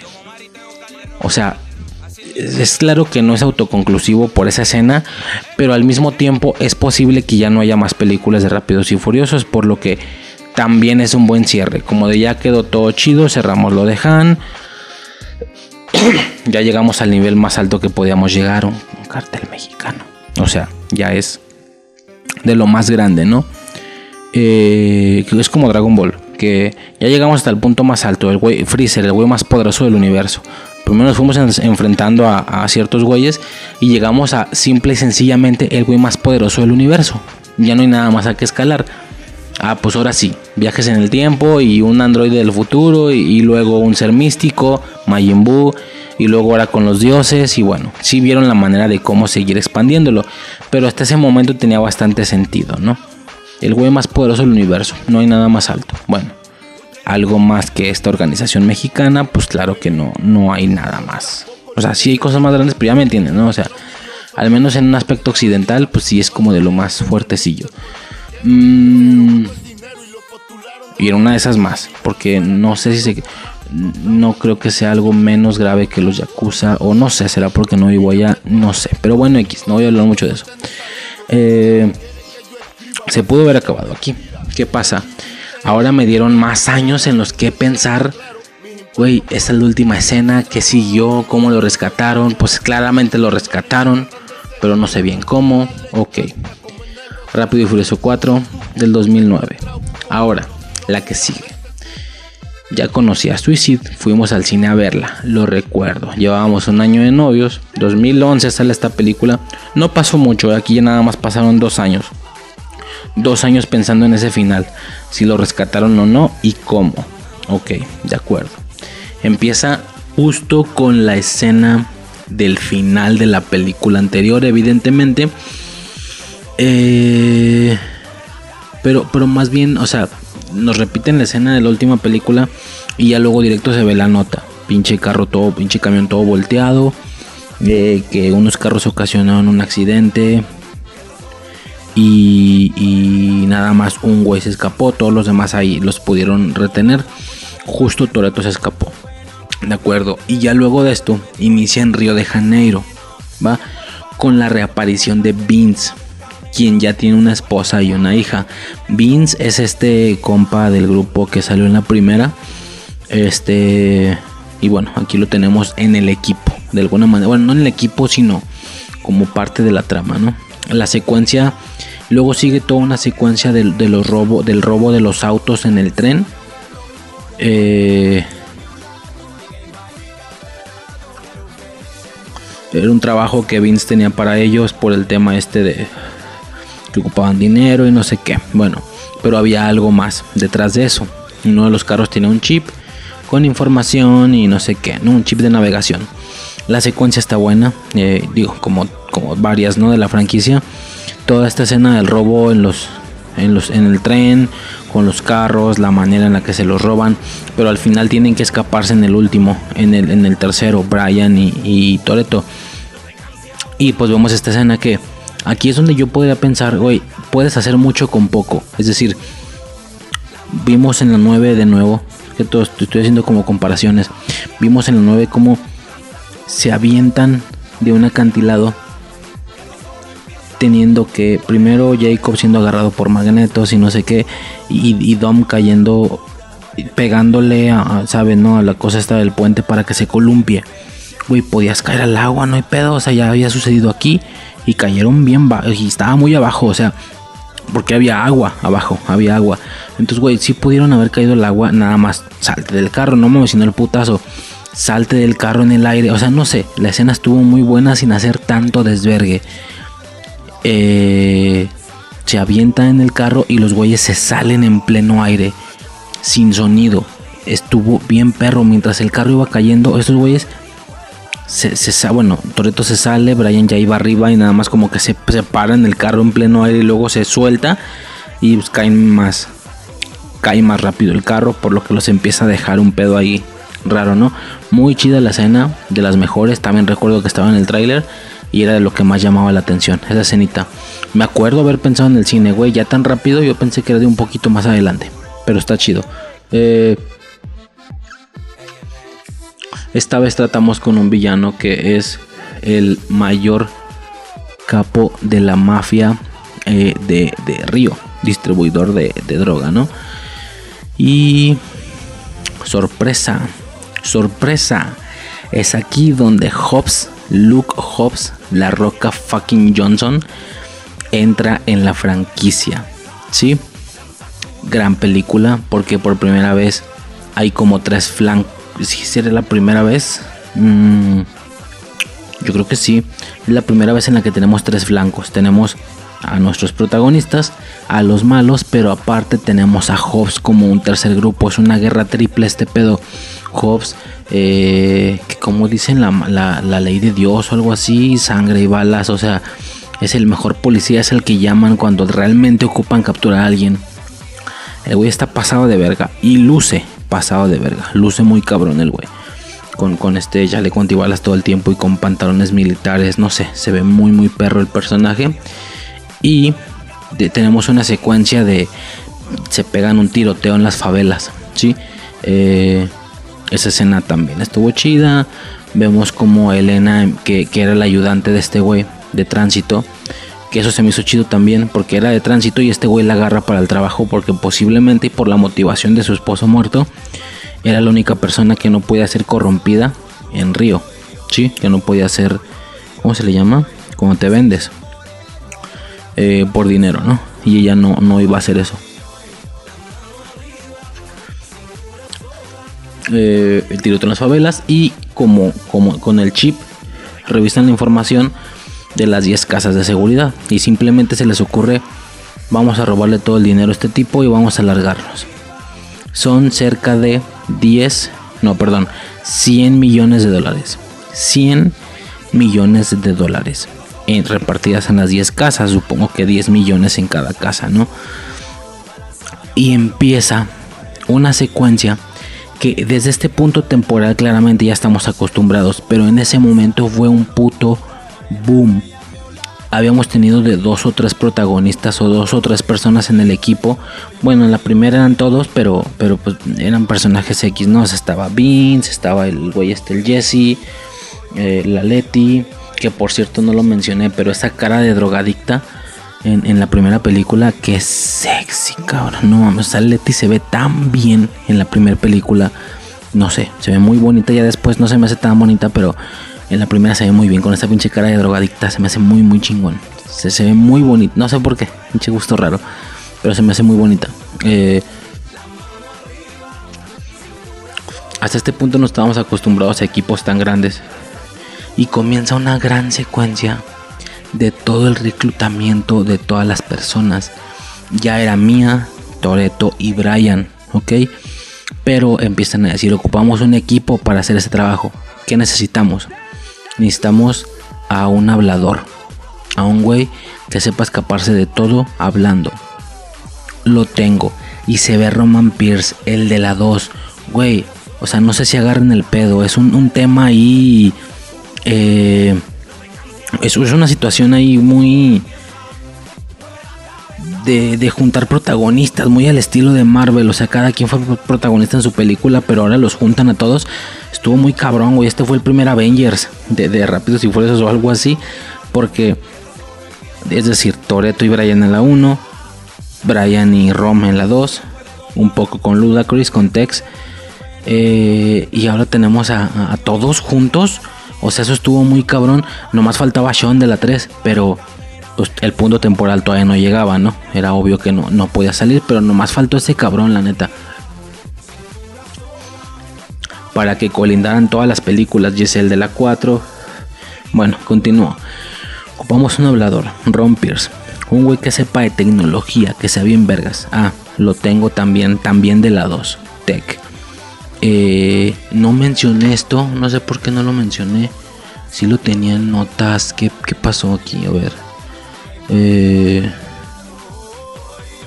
tu, tu, tu, bueno, no lo mencioné, pero en su momento en la 2, después de ver en lo que se van a convertir, después de ver en, la dupla que se iban a convertir graciosa, Rom, Roman Pierce y, y Tech, Tech Parker, que es Ludacris, eh, vemos el momento en el que se conocen en la 2.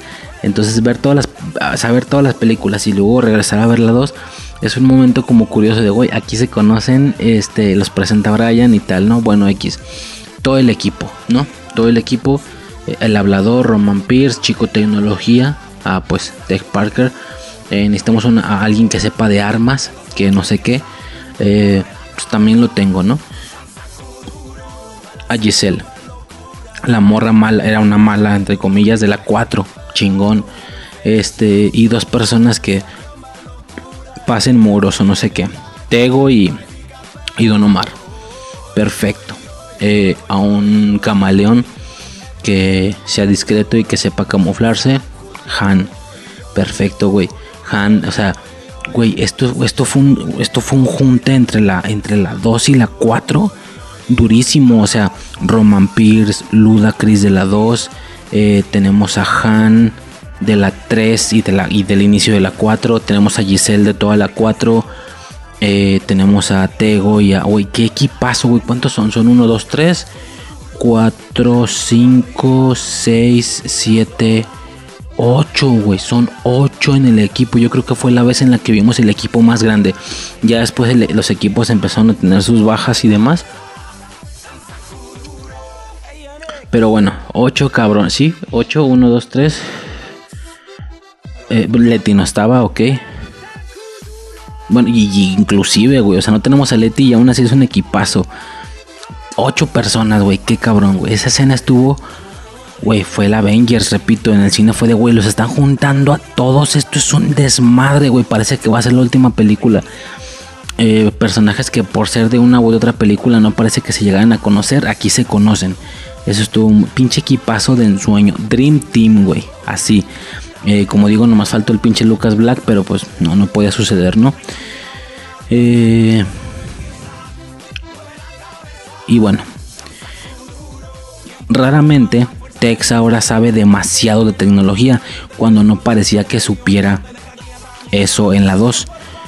Ahora sabe muchísimo de tecnología, sabe muchísimo de bóvedas, sabe del material y qué modelo es y no sé qué de la bóveda cuando la revisan y le, le pregunta, no creo quién le pregunta, ¿cómo sabes tanto? Y el vato dice, tenía una vida antes, ahí hay que dejarla. Ok, bueno, esa es la justificación simple. Muy similar a Han en Tokyo Drift. Tenía una vida antes, pero ahora estamos viendo qué vida, ¿no? Eso es lo interesante. Eh, y bueno, cada quien tocaba su, su parte. No me voy a tener mucho en eso. Pero cuando le toca a Han y a Giselle su parte, lo de sacar la huella del... Ya saben, ¿no? Que, ¿Cómo sacamos la huella?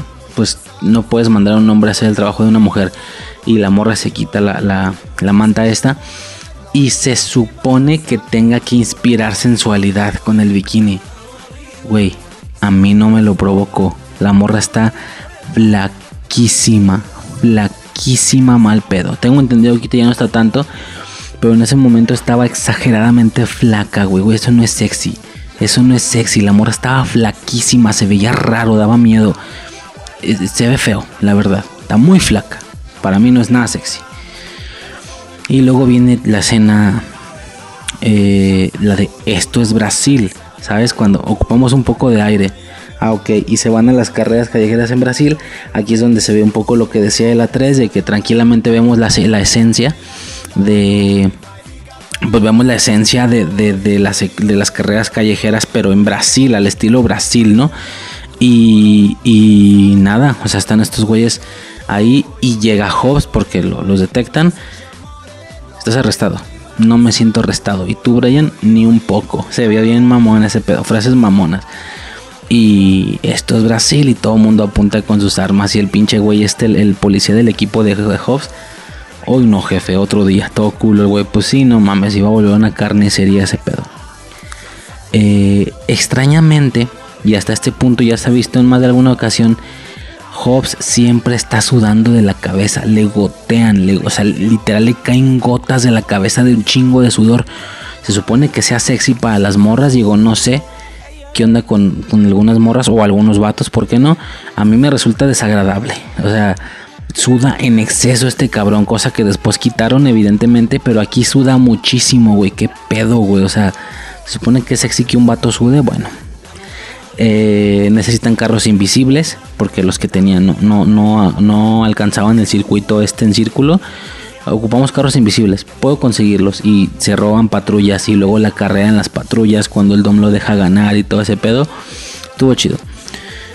Eh, el tiro, la, super pelea que se avientan Hobbs y Dom. Güey, qué putiza, güey. Qué putiza se agarraron. Está muy chida esa secuencia. Gran escena de acción. Qué putiza se aventaron, güey. O sea, estuvo muy, muy chingón. Al final, en teoría, Dominic ganó, pero decidió no matarlo. Los arrestan y en algún momento del transcurso los emboscan.